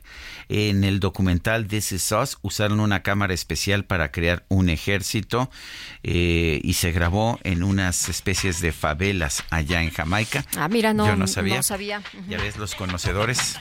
Los fans, fans, fans, eso sí que saben todo. Y bueno, fíjate que Juan Ortiz eh, nos eh, alerta, Sergio, de algo muy importante el día de hoy. la Cámara Cámara de Diputados va a resolver el problema del doble Congreso. La Comisión de Puntos Constitucionales está citada para hoy a las 10 de la mañana y el propósito es evitar tener mil diputados y 256 senadores en activo durante el mes de agosto del 2024. Así que vamos a estar muy atentos. Está convocado a las 10 de la mañana, eh, pues el encuentro ahí en la Cámara. Bueno, son las nueve con cuatro minutos. Vamos con Alberto García. Adelante, Alberto, ¿qué nos tienes esta mañana? Muchas gracias, Sergio. Muy buen día, Lupita. Pues hoy les tenemos información sobre Broxel, que es la cuenta que lo tiene todo, genera 10% rendimiento anual. El dinero siempre estará disponible y a la vista. Y también nuestros amigos tendrán una cuenta en pesos y una en dólares en la misma aplicación, además de una tarjeta en pesos y otra en dólares con aceptación mundial para comprar en línea y establecimientos podrán mandar y recibir dinero de cualquier banco directo a su cuenta de su celular. Regístrense ya en broxel.com porque con Broxel tú cuentas, tú mandas. Muy buen día. Muy bien, gracias Alberto García. Son las 9 de la mañana con 5 minutos y vámonos. Ya la veo llegar, ya se acerca. A ver si nos podemos subir, a ver si nos dejan subir. Yo la veo bastante llena. Es la micro deportiva. Cámara, pues va, pongan la música, hijo. You know, I was, I was wondering, you know, if the force, it's got a lot of power. And Estoy con todo. It makes me feel like La micro deportiva.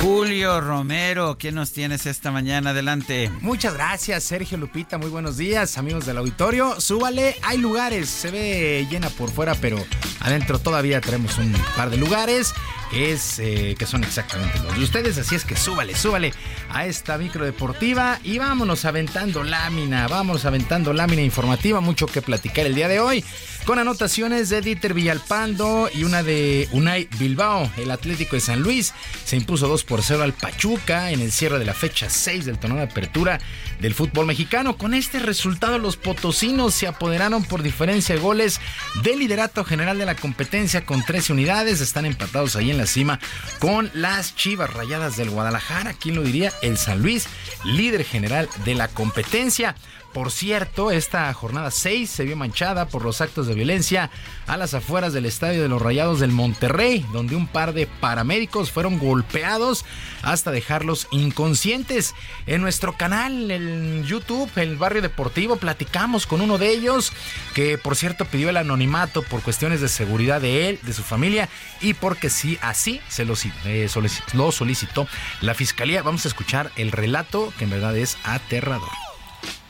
Eh, yo, yo, yo esquivé una navaja dos veces, me pegó un, eh, todo eso este, sucedió cuando el compañero entró a defenderme. ¿sí? Al compañero lo quitan, lo avientan del peso. Esa llanta ya me la habían aventado a mí en el, en el parabrisas. ¿sí? El vehículo lo hicieron pedazos, o sea, pueden ver todo totalmente lo despedazaron. Entonces, este, cuando él me defiende, lo avientan y ya después se van sobre él y le avientan la llanta. Al momento que yo aprovecho para salir de, la, de, de donde estaba, y me, me, reciben con una patada en la cara, pierdo el conocimiento y yo ya no, y yo ya no, ya no, ya no reaccioné a nada. Ya a, mí, una persona me encontró a una cuadra y media del, de donde fue el, incidente original. Lesiones, en, ahorita lo principal es los traumatismos en generalizado, ¿verdad? En estudios no revelan que haya, en un servidor que haya eh, lesiones de gravedad. Estamos en observación por las próximas 52 horas. Y el compañero, pues creo que todavía se mantenía internado él sí estaba en una situación un poquito más grave. Y lo que yo sí quiero aclarar y lo quiero aclarar en el 100%, cuando hay publicaciones que dicen que nosotros atropellamos, que nosotros agredimos, en ningún momento se agredió. Hemos estado cubriendo el estadio desde su fundación, ¿sí? hemos estado cubriéndolo constantemente y sabemos cómo es la gente y nos evitamos los conflictos con la gente. Yo les juro y les hablo con mi familia, yo pensé que ya no iba a ver a mi familia tienes una sensación inminente que no vas a salir de ahí. Y, me, porque al principio eran, eran 30 contra 1, 20 contra 1, o sea, no era, no era algo, algo este, que, que te diera tiempo de defenderme. Yo me he dedicado a esta profesión muchos años y es la primera vez en la vida que siento que no, que no me merecía yo esto. Ni mi compañero tampoco se lo merece. Julio, nadie se lo merece, ¿no? Es una brutalidad de estos desgraciados que, pues, eh, a pesar de que ya están identificados, no los han detenido. Y entonces, ¿de qué sirve el Fan ID? ¿No? Él nos narra, yo libré dos veces una... Una navaja, Una navaja. Oye, pero yo vi unas imágenes espantosas de... Está el hombre ya inconsciente en el suelo, uno de ellos está tendido en el piso, llega un cuate y le da una patada en la cabeza. Tremenda. Sí, son dos, uno de ellos, ya lo escuchábamos, sigue, sigue en el hospital, sigue en el hospital más delicado. Eh, a esta persona que entrevistamos, pues solamente fuertes, fuertes golpes. El día de ayer la fiscalía estuvo en su casa, lo estuvieron atendiendo. Eh, por obvias razones nos pidió ahí el anonimato, porque así también se lo pidieron sus abogados de la compañía y la fiscalía, la propia fiscalía, es por su propia seguridad, pero los relatos son, son demasiado fuertes y en verdad ya algo se tiene que hacer, en verdad, eh, con lo que sucedió en Querétaro, ¿no? Con el Querétaro Atlas y no hemos aprendido. Pues eso ya debería haber sido eh, eh, servido como una gran lección, ¿no? El famoso ID, las barras siguen entrando a los estadios, siguen mandando, los directivos se siguen haciendo, eh, no hay coordinación con las autoridades, en fin, ahí están los videos, ahí están los videos, no deberían entrar no solamente a un estadio, tendrían que estar en la cárcel. Es tentativa de homicidio esto lo que hicieron estos individuos, pero ojalá, ojalá que se, se actúe pronto, los detengan y que haya justicia porque pues son dos paramédicos que lo único que estaban era esperando a que saliera la gente trabajo, haciendo su chamba, ¿no? Pero estar ahí para la seguridad de la gente. Exactamente. Es inaceptable. Inaceptable, pero totalmente, ¿eh? totalmente. Y en verdad estaremos insistiendo para que este, se haga justicia y los detengan porque en verdad no es posible que estas cosas y, sigan y qué bueno que nos has traído esta nota. Sí, y la entrevista completa, aprovechando, la entrevista completa de un buen rato nos platica todavía más, más cosas, pues está ahí en, en Barrio Deportivo en el YouTube. Estamos de lunes a viernes a las 7 de la noche. Ahí está la entrevista completa. Muchísimas gracias que pues ayer nos entregaron esta, esta entrevista. Eh, bueno, en otras cosas, la Comisión de Selecciones Nacionales tendrá que buscar un nuevo técnico para el representativo sub-23, ya que Gerardo Espinosa llegó a un acuerdo para dirigir a la Franja del Puebla en la primera división. Por su parte, el Necaxa también oficializó el cese del venezolano Rafael Dudamel y también buscan entrenador. Y premio a los próximos duelos amistosos contra Australia y Uzbekistán, Jaime Lozano, técnico de la selección mexicana de fútbol, tuvo contacto con los medios donde aseguró que no se relaja después de su elección como entrenador oficial y ya no interino yo sigo siendo el mismo, quiero seguir ganando las mismas cosas y, aunque me hubieran dado un contrato a seis meses, un año, lo pensaría de la misma manera. Entonces me gusta ir eh, paso a paso. En este caso estoy sí pensando en lo que puede venir más adelante, pero mi cabeza está eh, casi por completo pensando en lo que va a ser Australia y Uzbekistán. Entonces por ese lado me parece que, que me he manejado así, me gusta manejarlo así. Y el propio Jaime Lozano agregó que el colombiano naturalizado mexicano Julián Quiñones podrá vestir la camiseta verde, así como el regreso del veterano Héctor Herrera, quien ya platicó con él y que actualmente milita en la MLS. Y, Héctor también tiene la intención de seguir apoyando y seguir este, representando a México cada vez que, lo veamos conveniente y sepamos que él está a un, a un nivel eh, pues, de, selección o de los mejores en, los, en las posiciones que creemos que nos puede ayudar. Entonces, no veo yo este, pues, una edad eh, como impedimento. Y todo se encuentra listo para que esta noche en punto de las 20 horas los equipos femeniles de América y Barcelona se midan en duelo amistoso en la cancha del Estadio Azteca. Figuras del Barça como Alexia Putellas y Mapi León, campeonas del mundo, pues podrán ver actividad en este partido. Posteriormente las ibéricas jugarán ante las Amazonas contra el equipo femenil de Tigres el próximo viernes y han asegurado que estos duelos van por Jennifer Hermoso, en apoyo a Jennifer Hermoso. Así las cosas con este par de buenos duelos. Las campeonas, las campeonas de la Champions y del Balompié Nacional, pues estarán enfrentando esta noche. Y con rally de dos carreras en la quinta entrada y pichó del dominicano Gabriel Linoa, los Pericos del Puebla sorprendieron tres carreras por una los Leones de Yucatán en el Estadio Cuculcán allá en Mérida para tomar ventaja de un juego a cero en la final de la zona sur en los playoffs en el béisbol de la Liga Mexicana. Para este martes arranca la final de la zona norte con los tecolotes de los dos Recibiendo a Unión Laguna, además del segundo compromiso en la zona sur.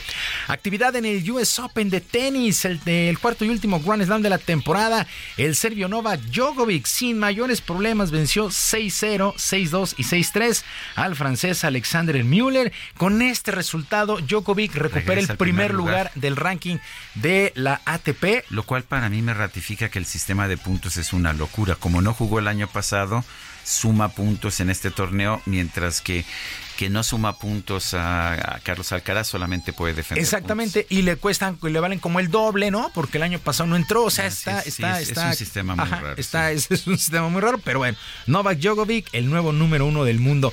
El griego Estefano Tsitsipas, 6-2, 6-3 y 6-4 sobre el canadiense Milon Raonic. Siguen con vida el austriaco Dominic Thiem, el noruego Casper Ruud, el argentino Juan Manuel Cerundolo. Eh, después de perder los primeros dos sets por Ciro Cerundolo, eh, perdió los primeros sets y vino de atrás y ganó los otros tres. En damas, Karolin Wozniacki, la danesa, 6-3 y 6-2 sobre Tatiana Prosorova de Rusia. Y la alemana Laura Sigmund, 6-2, 2-6 y 6-4, eliminó a la local Coco Wolf en lo más destacado de la jornada. Y ya para despedirnos, la selección mexicana de básquetbol también dijo adiós del Campeonato Mundial de la Especialidad allá en Filipinas con otra derrota, la tercera en este campeonato mundial. Cayeron 100 a 72 ante Egipto. Eh, a pesar de las derrotas, me parece que hay una buena generación de basquetbolistas, hay una buena intención de hacer las cosas. Y pues México, aunque pierde estos tres duelos, me supongo que tienen que tener mucho, mucho aprendizaje. Les tocó un grupo durísimo con Montenegro, con Lituania y con Egipto se pierden los tres duelos, pero pues ya calificar a la Copa del Mundo, la segunda calificación en segundo en 50 años, pues la verdad me parece un buen logro y a mejorar en lo que resta y en lo que viene en el futuro. Sergio Lupita, amigos del auditorio, la información deportiva este martes, que es un extraordinario día para todos.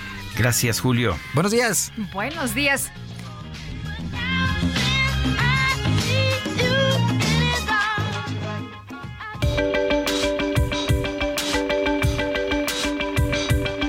Lupita Juárez, tu opinión es importante. Síguela en arroba Lupita Juárez H.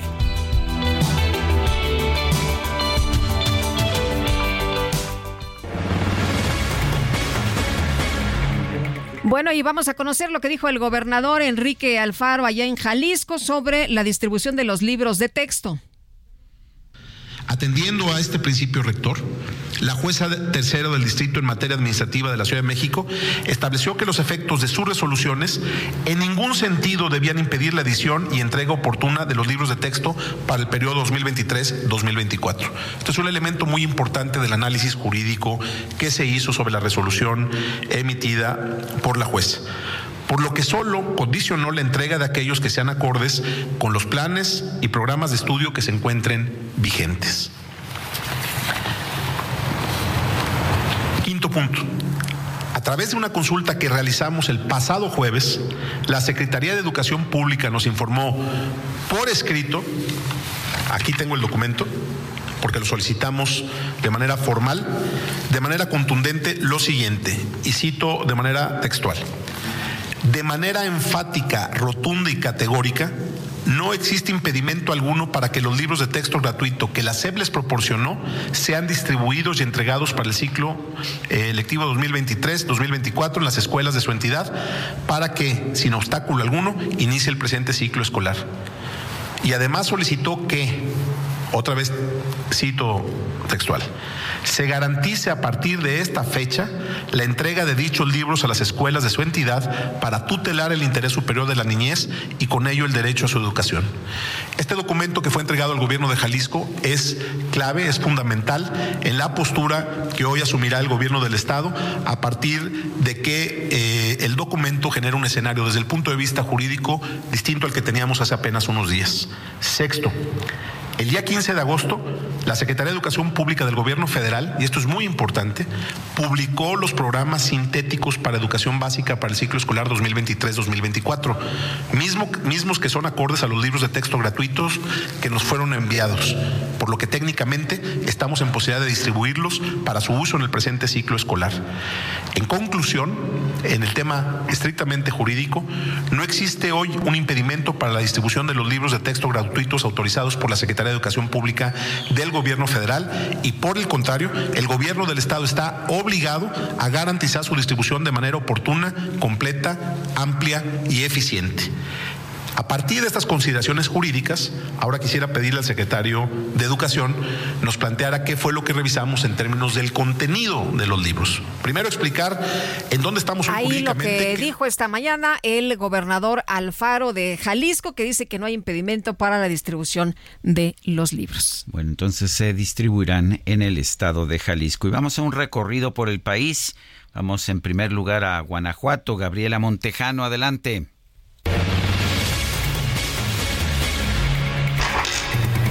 Hola, ¿qué tal? Sergio y Lupita. El titular de la Secretaría de Educación de Guanajuato, Jorge Enrique Hernández Mensa, anunció que en la entidad se estarán entregando los libros de texto gratuitos, pero también se estarán repartiendo un cuadernillo de apoyo que costará 23 millones de pesos al Estado.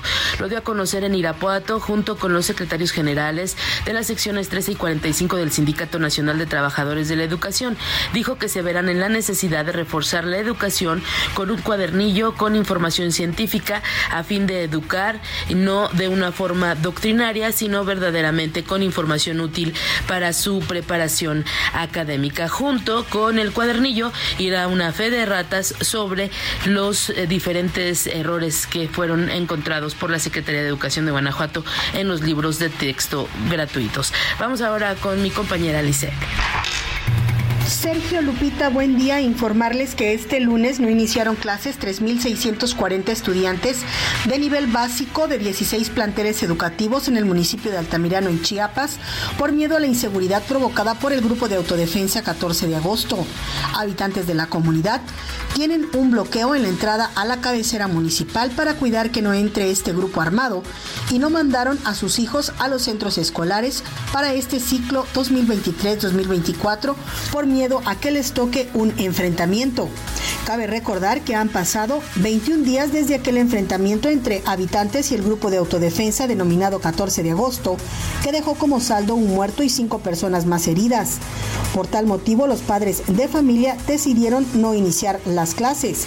Los directivos de las escuelas puntualizaron que en Altamirano se vive una ola de violencia, por lo que ellos están garantizando la seguridad de toda la comunidad estudiantil por tratarse de una problemática social ya que informaron que derivado a los problemas que han surgido y ante las amenazas y bloqueos, han decidido suspender las actividades hasta nuevo aviso.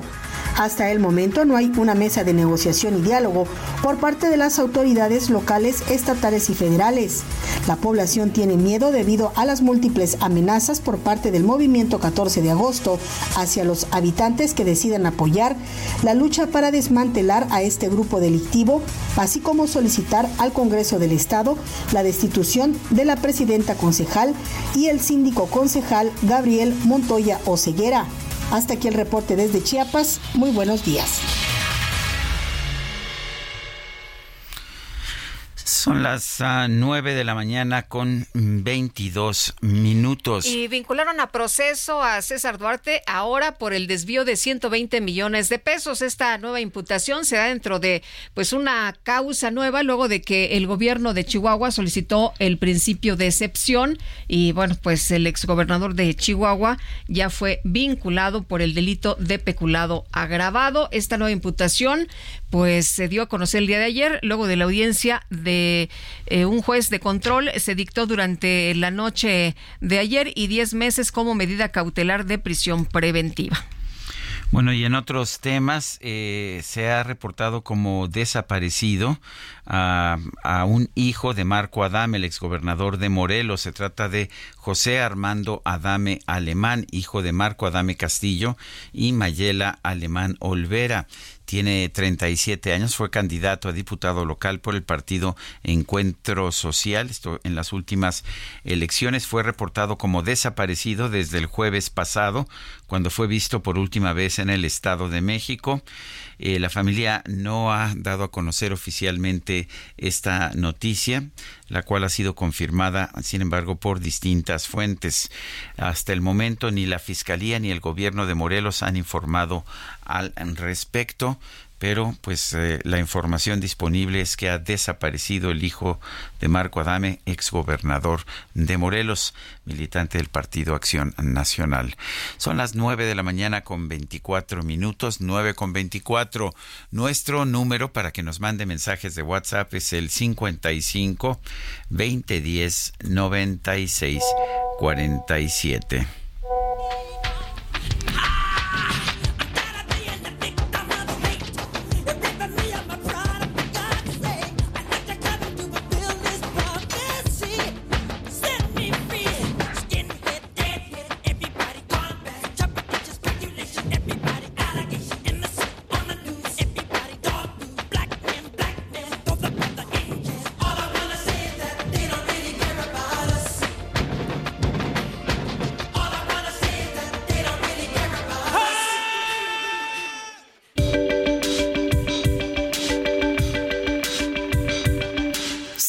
Y Lupita Juárez quieren conocer tu opinión, tus comentarios o simplemente envía un saludo para ser más cálida esta mañana. Envía tus mensajes al WhatsApp 55 20 10 96 47.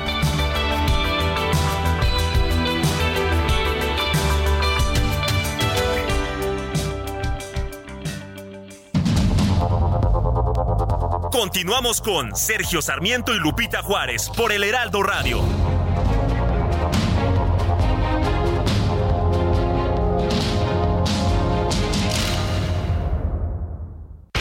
¿Tienes miedo de que tu hijo se convierta en un adulto insatisfecho? Este 14 de octubre en el Master Bebemundo vamos a darte las herramientas para que tu hijo se convierta en líder de su propia vida. Master Bebemundo 2023, niños felices, adultos líderes. En Papalote Museo del Niño, boletos a la venta en masterbebemundo.com. Gastrolab, historia, recetas, materia prima y un sinfín de cosas que a todos nos interesan. Hola amigos del Heraldo Radio, soy el chef Israel Arechiga de Gastrolab. Algunos de ustedes me escribieron justo el día de ayer para preguntarme cómo hacer una paella en menor tiempo o un arroz. Así que bueno, hoy les traigo un tip infalible para poder hacer un arroz, no una paella valenciana, o un tipo de paella que podría ser de mariscos o mixta. ¿Qué es lo que necesitamos? Cantidades iguales de cebolla, pimiento verde, pimiento rojo, que bien podrían ser 200 gramos de cada uno, 400 gramos de jitomate previamente rallado o licuado, 40 gramos de ajo picado y 10 gramos de pimentón de la vera. ¿Cómo lo vamos a hacer? Aceite de oliva, ajo y cebolla durante unos 10 minutos, posteriormente los pimientos previamente picados y 20 minutos más de cocción. Ahora sí el jitomate, fuego a tope, un poco de pimentón y ya tenemos el sofrito hecho que bien podemos guardar o congelar y usar poco a poco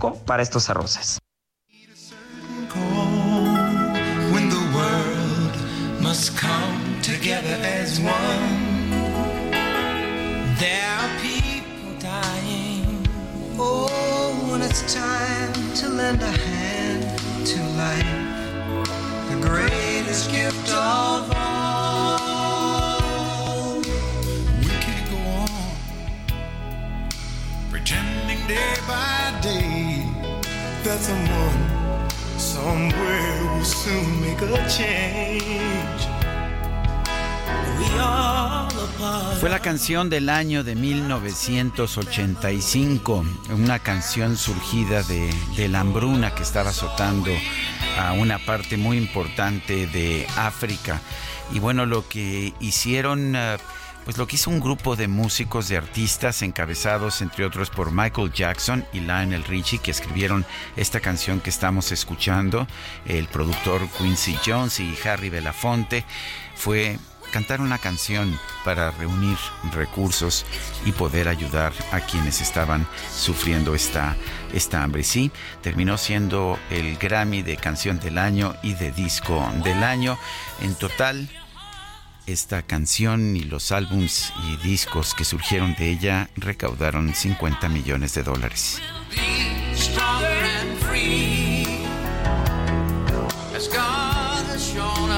impresionante la participación, qué bárbaro. Les pidió Quincy Jones, que fue el productor que mandó las invitaciones, les dijo, bueno, están todos invitados con un solo requisito, dejen el ego en la puerta. Y les pues, eh, recolectaron este dinero para apoyar, por supuesto. Y bueno, vámonos a los mensajes. Nos dice una persona de nuestro auditorio, Israel. Buenos días, Sergio Lupita. Para recibir el apoyo de jóvenes construyendo el futuro, un requisito no trabajar ni estudiar. Este tipo de acciones solo busca el estancamiento de la población, la dependencia e ignorancia. Como resultado, personas manipulables. Dice otra persona que nos escucha en Oaxaca, no nos pone su nombre, trabajando en la artesanía y escuchando Heraldo Radio. Saludos desde Oaxaca. Pues le mandamos un fuerte abrazo. Y muy buenos días, Sergio Lupita. Les escribe Fernando Fanguenel de la alcaldía Miguel Hidalgo para felicitar a Mauricio Tabe por la renovación del puente de Palmas. Ya le hacía falta, quedó bien, solo falta pintar las líneas de los carriles. Han avanzado bastante en ese sentido, pero que no se les olvide que los trabajos no están terminados. Sigue habiendo baches en Avenida de las Palmas, Sierra Ventisca, Sierra eh, Chalchihuí y calles aledañas. Saludos cordiales.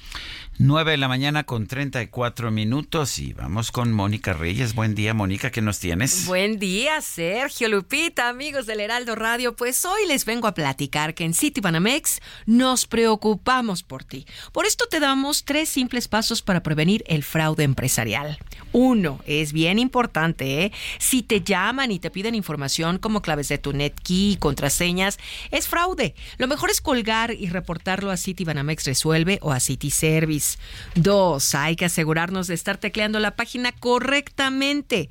¿Cuál es esa página? www.bancanetempresarial.banamex.com.mx. Tres, para más seguridad, descarga una herramienta anti-intrusos. Esta herramienta se llama IBM Security Trustier Report.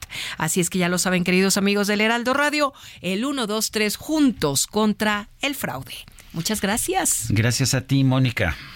Bueno, y aquí en la cabina está con nosotros María José Delgado, actriz y dramaturga del monólogo Blanco Atardecer. María José, gracias por estar con nosotros esta mañana. Bienvenida, muy buenos días. Hola, ¿qué tal? ¿Cómo están? Buenos días. Qué gusto estar aquí con ustedes. Oye, pues cuéntanos de esta historia que nos eh, adelantas, está impregnada de sueños, de cansancio, pero también pues de una memoria que se desvanece. Bueno, pues esta historia justamente nos va a hablar de la relación de Macaria con su abuelita que fue diagnosticada con Alzheimer.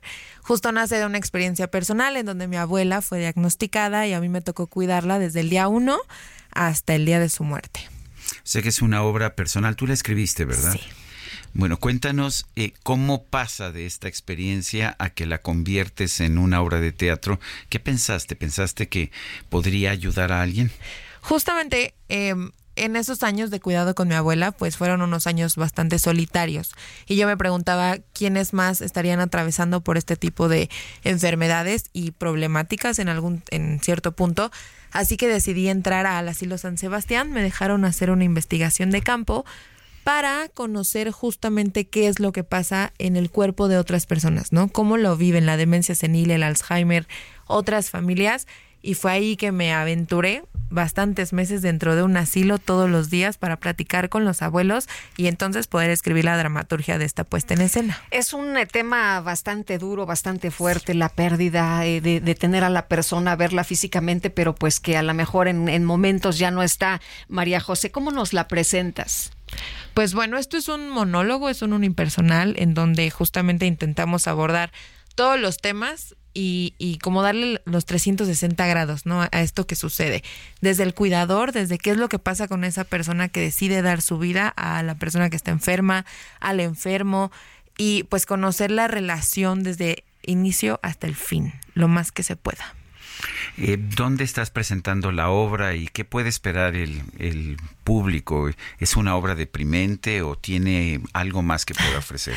Pues es una obra creo yo, tiene obviamente en algunos puntos un poco de tristeza, pero también mucha mucha ilusión y mucho amor, ¿no? Porque ciertamente estas enfermedades, bueno, esta enfermedad en particular, lo maravilloso son los momentos de reminiscencia, los momentos de recuerdo, y justamente basándonos en ese recuerdo, en ese anhelo de realidad, fue que se escribe la obra, ¿no? Entonces sí hay puntos de tristeza, pero también puedo asegurar que hay muchos puntos llenos de amor, de alegría y de pues sí, de relación entre la nieta y la abuela. Vamos a estar en el Foro Shakespeare todos los sábados y domingos a partir de este sábado 2 hasta el 24 de septiembre, sábados a las cinco y media y domingos a las 6. Muy bien, pues María José, gracias por invitarnos al teatro. Entonces, eh, repítenos eh, los días. Los sábados a las cinco y media, domingos a las 6 en el Foro Shakespeare del 2 de septiembre al 24. Una pregunta nada más, ¿cómo era tu abuela? Mi abuela era una mujer maravillosa con la cual no tuvimos una gran relación hasta el día que se, ella se enfermó. O sea, no, no, no tenías, no eras muy cercana, pero cuando se enfermó tú fuiste quien te hiciste cargo. Así es.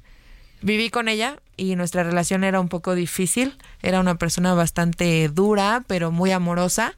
Pero hasta el día que se enfermó, que la diagnosticaron con Alzheimer, fue que toda nuestra relación cambió y nos hicimos más unidas que nunca. Pues María José, gracias por compartir esta historia con nosotros y con el público que vaya al Foro Shakespeare. Muchísimas gracias. Gracias, muy buenos días. Y vamos a las calles de la Ciudad de México. Isidro Corro, adelante, buen día. ¿Qué tal, Sergio Lupita? Muy buenos días. Información de último minuto. Tenemos una volcadura y una que vende taquitas exactamente en el kilómetro 19, la autopista México-Toluca, saliendo del túnel antes de llegar a la zona de Santa Fe. No tenemos personas. Patrulla de la Guardia Nacional. Eso ocurre en carreras centrales debido al exceso de velocidad, comentan las autoridades. Mucha precaución. El accidente ocurre con dirección hacia la zona de constituyentes. Sergio, Lupita, al reporte que tenemos esta mañana. Eh, gracias, Isidro. Buenos días. Ah, qué relajo allá en Constituyentes, ¿no? Qué horror, desde muy tempranito, desde antes de las seis de la mañana, mi querido Sergio. Y Gerardo Galicia, también nos tienes información, cuéntanos. Así es, Lupita Sergio, excelente mañana. En la calle de Corregio tenemos movilización de equipos de emergencia justo llegando a las inmediaciones del eje 6 sur para mayor referencia a unos cuantos pasos de la avenida Patriotismo. El motivo, una joven comenzó a caminar en la azotea justo eh, en un edificio de al menos cinco, cuatro pisos de altura. Por ese motivo, eh, tenemos la presencia de elementos policíacos. De hecho, fueron ellos los que eh, ingresaron hasta la azotea y han logrado ya sujetar a esta joven y colocarla en un lugar seguro. Ah, también arribaron paramédicos de la Cruz Roja y en estos momentos van a valorar a esta mujer de aproximadamente 35 años de edad. No se sabe si padece alguna enfermedad psicológica. Por lo pronto, el reporte de los vecinos fue que se quería arrojar desde la parte alta de este edificio ubicado en la calle de Corregio, muy cerca del eje 6 Sur, para mayor referencia también muy cerca de la Plaza de Toros México. Si ubican o alcanzan a apreciar equipos de emergencia, a esto se debe, eh, siguen llegando de hecho elementos eh, y equipos de emergencia hasta este punto. Por lo pronto, Lupita, es el reporte. La mujer ya ha sido asegurada por elementos de la Policía Capitalina y en unos minutos más será valorada por paramédicos de la Cruz Roja Mexicana. Muy bien, muchas gracias, Gerardo. Muy buenos días. Hasta luego. Y son las 9.41. Vamos con Alberto García. Buenos días, ¿qué nos tienes otra vez? Buenos días, Sergio. Solamente para recordarle a nuestros amigos sobre Broxel, que es la cuenta que lo tiene todo, genera 10% de rendimiento anual. El dinero siempre está disponible y a la vista para tu confianza y también van a tener una cuenta en pesos y una en dólares en la misma aplicación, además de una tarjeta en pesos y otra en dólares con aceptación mundial para comprar en línea y establecimientos. Van a mandar y recibir dinero de cualquier banco directo a su cuenta de su celular. Regístrense ya en broxel.com porque con Broxel tú cuentas, tú mandas. Excelente día. Gracias, Alberto. Bueno, y está con nosotros vía telefónica Patricia Armendario, senadora por Morena. Patricia, ¿qué tal? Qué gusto saludarte de nuevo. Buenos días. Hola, preciosa, ¿cómo estás? Bien, afortunadamente. Oye, pues cuéntanos en Chiapas con la declinación de Zoe Robledo para buscar la candidatura de Morena al gobierno. Pues eh, las piezas, ¿no? De este tablero político se mueven. Eh, tú apareces aquí en las mediciones ya de esta encuesta que ha publicado El Heraldo junto con Poligrama. Pues celebro muchísimo que y agradezco muchísimo que con todo el mecanismo de investigación que ustedes tienen de liderazgos políticos, ustedes hayan detectado mi nombre para encuestarme. Eh, estoy trabajando desde hace dos años ya en mucha gestión como diputada federal y esta encuesta pues ya reconoce mi trabajo. Muchísimas gracias. Eh, ¿A qué atribuye Patricia el que el que el que haya surgido su nombre como como una de las personas que podría eh, que podría postularse además en un estado en que Morena se encuentra en primer lugar en estos momentos en las previsiones? Gracias, mira, en realidad me estaba explicando ayer el equipo técnico de Reforma que quiero volver a felicitar, que tienen una base de datos súper importante a donde van mostrando en cada estado quiénes son los 800 políticos nacionales más relevantes de México. Y yo aparecí ahí, pues por lo que comentan las redes sociales, toda la base de datos que reforma, digo, perdón. Sí, el, Heraldo, la encuesta es de, de Poligrama y el Heraldo de México. Exacto. Exacto. Que de hecho somos, estamos bastante orgullosos de nuestras encuestas porque el esfuerzo que se ha hecho ha sido espectacular. Una seriedad absoluta en ninguna encuesta que, por supuesto, ya me enteré que muchos líderes políticos se mandan a encuestar con otras personas y a medirse con otras personas. En ninguna encuesta me habían me habían eh, considerado para encuestarme, para medirme y la manera objetiva en que lo hizo Poligrama con el Heraldo me parece verdaderamente encomiable y un puntero tecnológico para la transparencia de Chiapas y de, México. Eh, Patricia, ¿cómo ves a tus compañeros? Eh, está eh, Eduardo Ramírez, está Manuela Obrador. ¿No es difícil ante estas figuras como Manuela Obrador con estos apoyos estar en la carrera? No, mira, Manuela y yo vamos juntas. O sea, por el hecho de que son mujeres, y por ser absolutamente 4T. O sea, estamos trabajando muy duro, cada uno de diferentes. Yo, con mucha gestión, no voy a dejar de gestionar todos los proyectos productivos que quiero para Chiapas. Y Manuela es muchísimo más de, a pie, de, temas políticos, eh, muy aguerrida, es digna, digna eh, prima de, nuestro presidente son dos metodologías diferentes y vamos de la mano.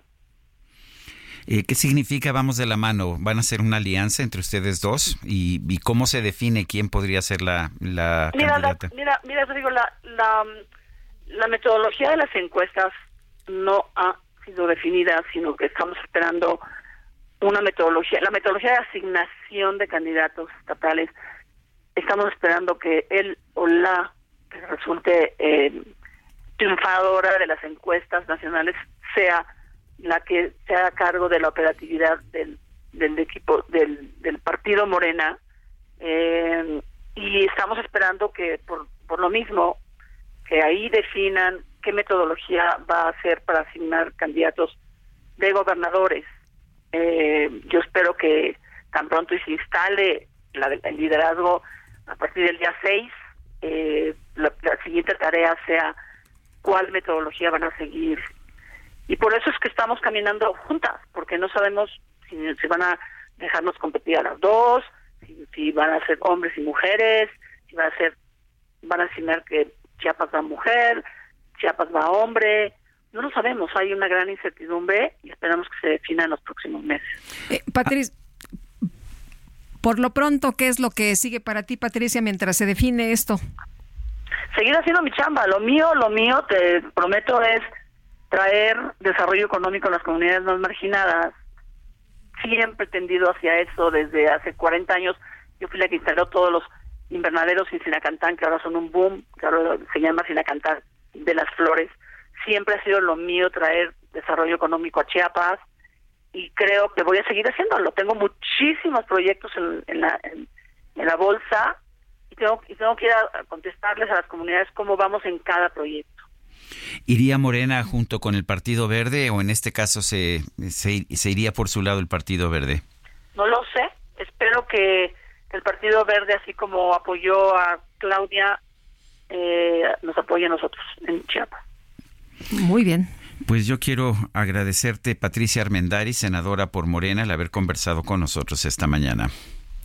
A ustedes, muchísimas gracias. Y otra vez, felicidades al Heraldo por esa plétora de líderes, objetivos, eh, de avanzada, jóvenes, de verdad me tiene súper bien impactada la, la, labor del Heraldo en varios temas, en la mayoría de los temas nacionales. Pues gracias, gracias a ti y en lo que nos toca, ¿verdad, este Lupita? Gracias, un fuerte abrazo, Patricia. Gracias, Sergio, nos vemos. Hasta luego. El subsecretario de Derechos Humanos de la Secretaría de Gobernación, Alejandro Encinas, afirmó que avanza el programa de búsqueda en vida, a pesar de las críticas de colectivos de familiares de personas desaparecidas. Vamos con Noemí Gutiérrez, que nos tiene todos los detalles. Adelante, Noemí. Sergio Lupita, muy buenos días. Comentarles que pese a las críticas de colectivos de familiares de personas desaparecidas y no localizadas, Alejandro Encinas Rodríguez, subsecretario de Derechos Humanos, afirmó que avanza el programa de búsqueda en vida.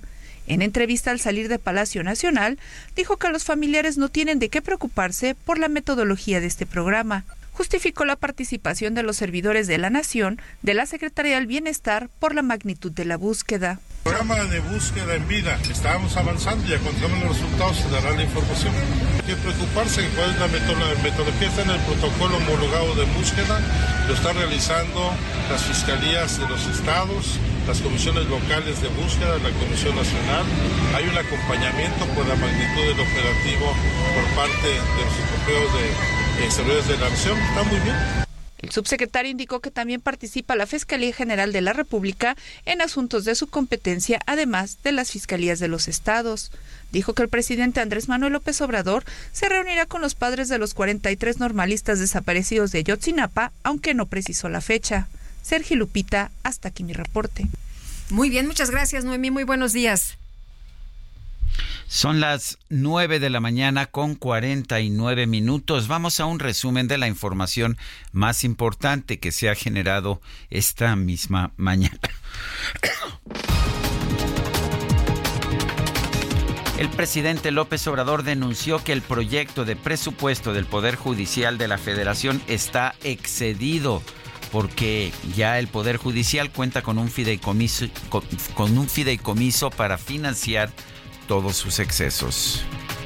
Que dicho sea de paso, está excedido. No es que les haga falta, tienen de más, porque además del presupuesto, tiene un fideicomiso de 20 mil millones de pesos. Creo que están solicitando como 80 mil millones, 84 mil. Pero aparte de eso, tienen 20 mil, bueno, sí, porque se va incrementando, 20, 25 mil de fideicomiso, de un fideicomiso para tener reservas y financiar todos sus excesos.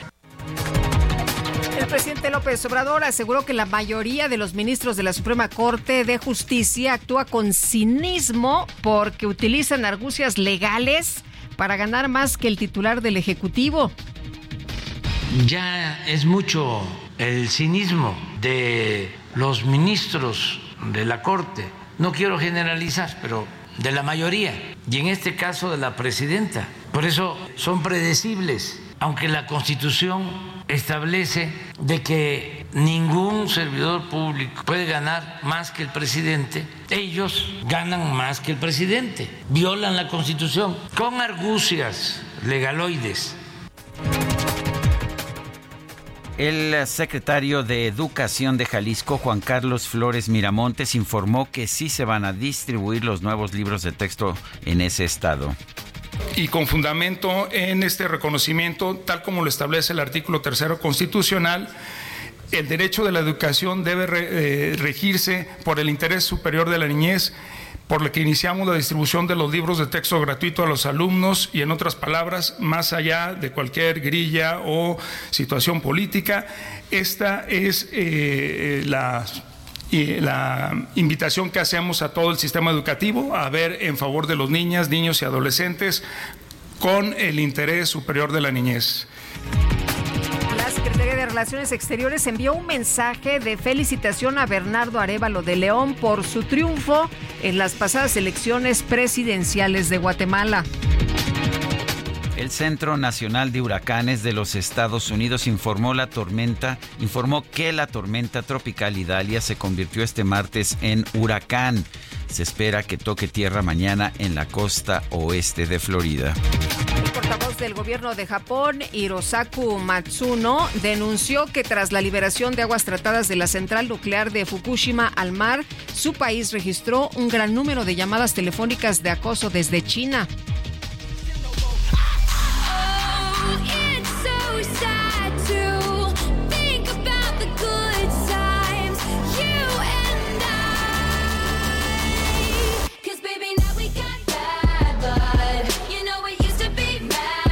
La leyenda Dios da sus peores batallas a sus mejores guerreros, en redes sociales se hizo viral un video que muestra a una joven mexicana llamada Sofía.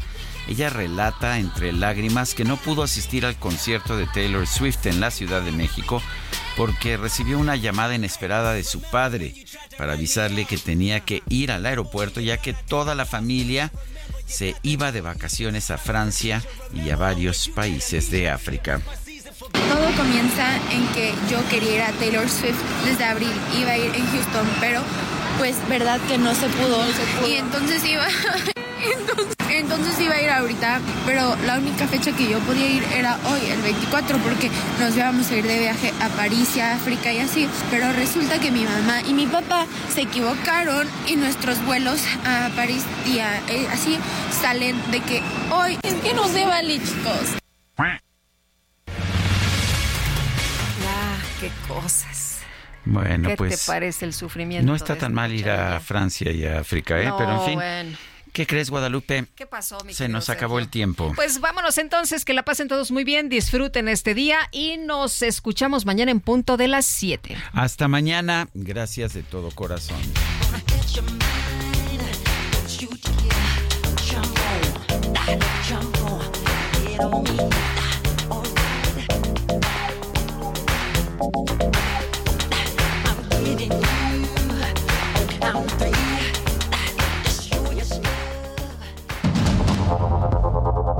Heraldo Media Group presentó Sergio Sarmiento y Lupita Juárez.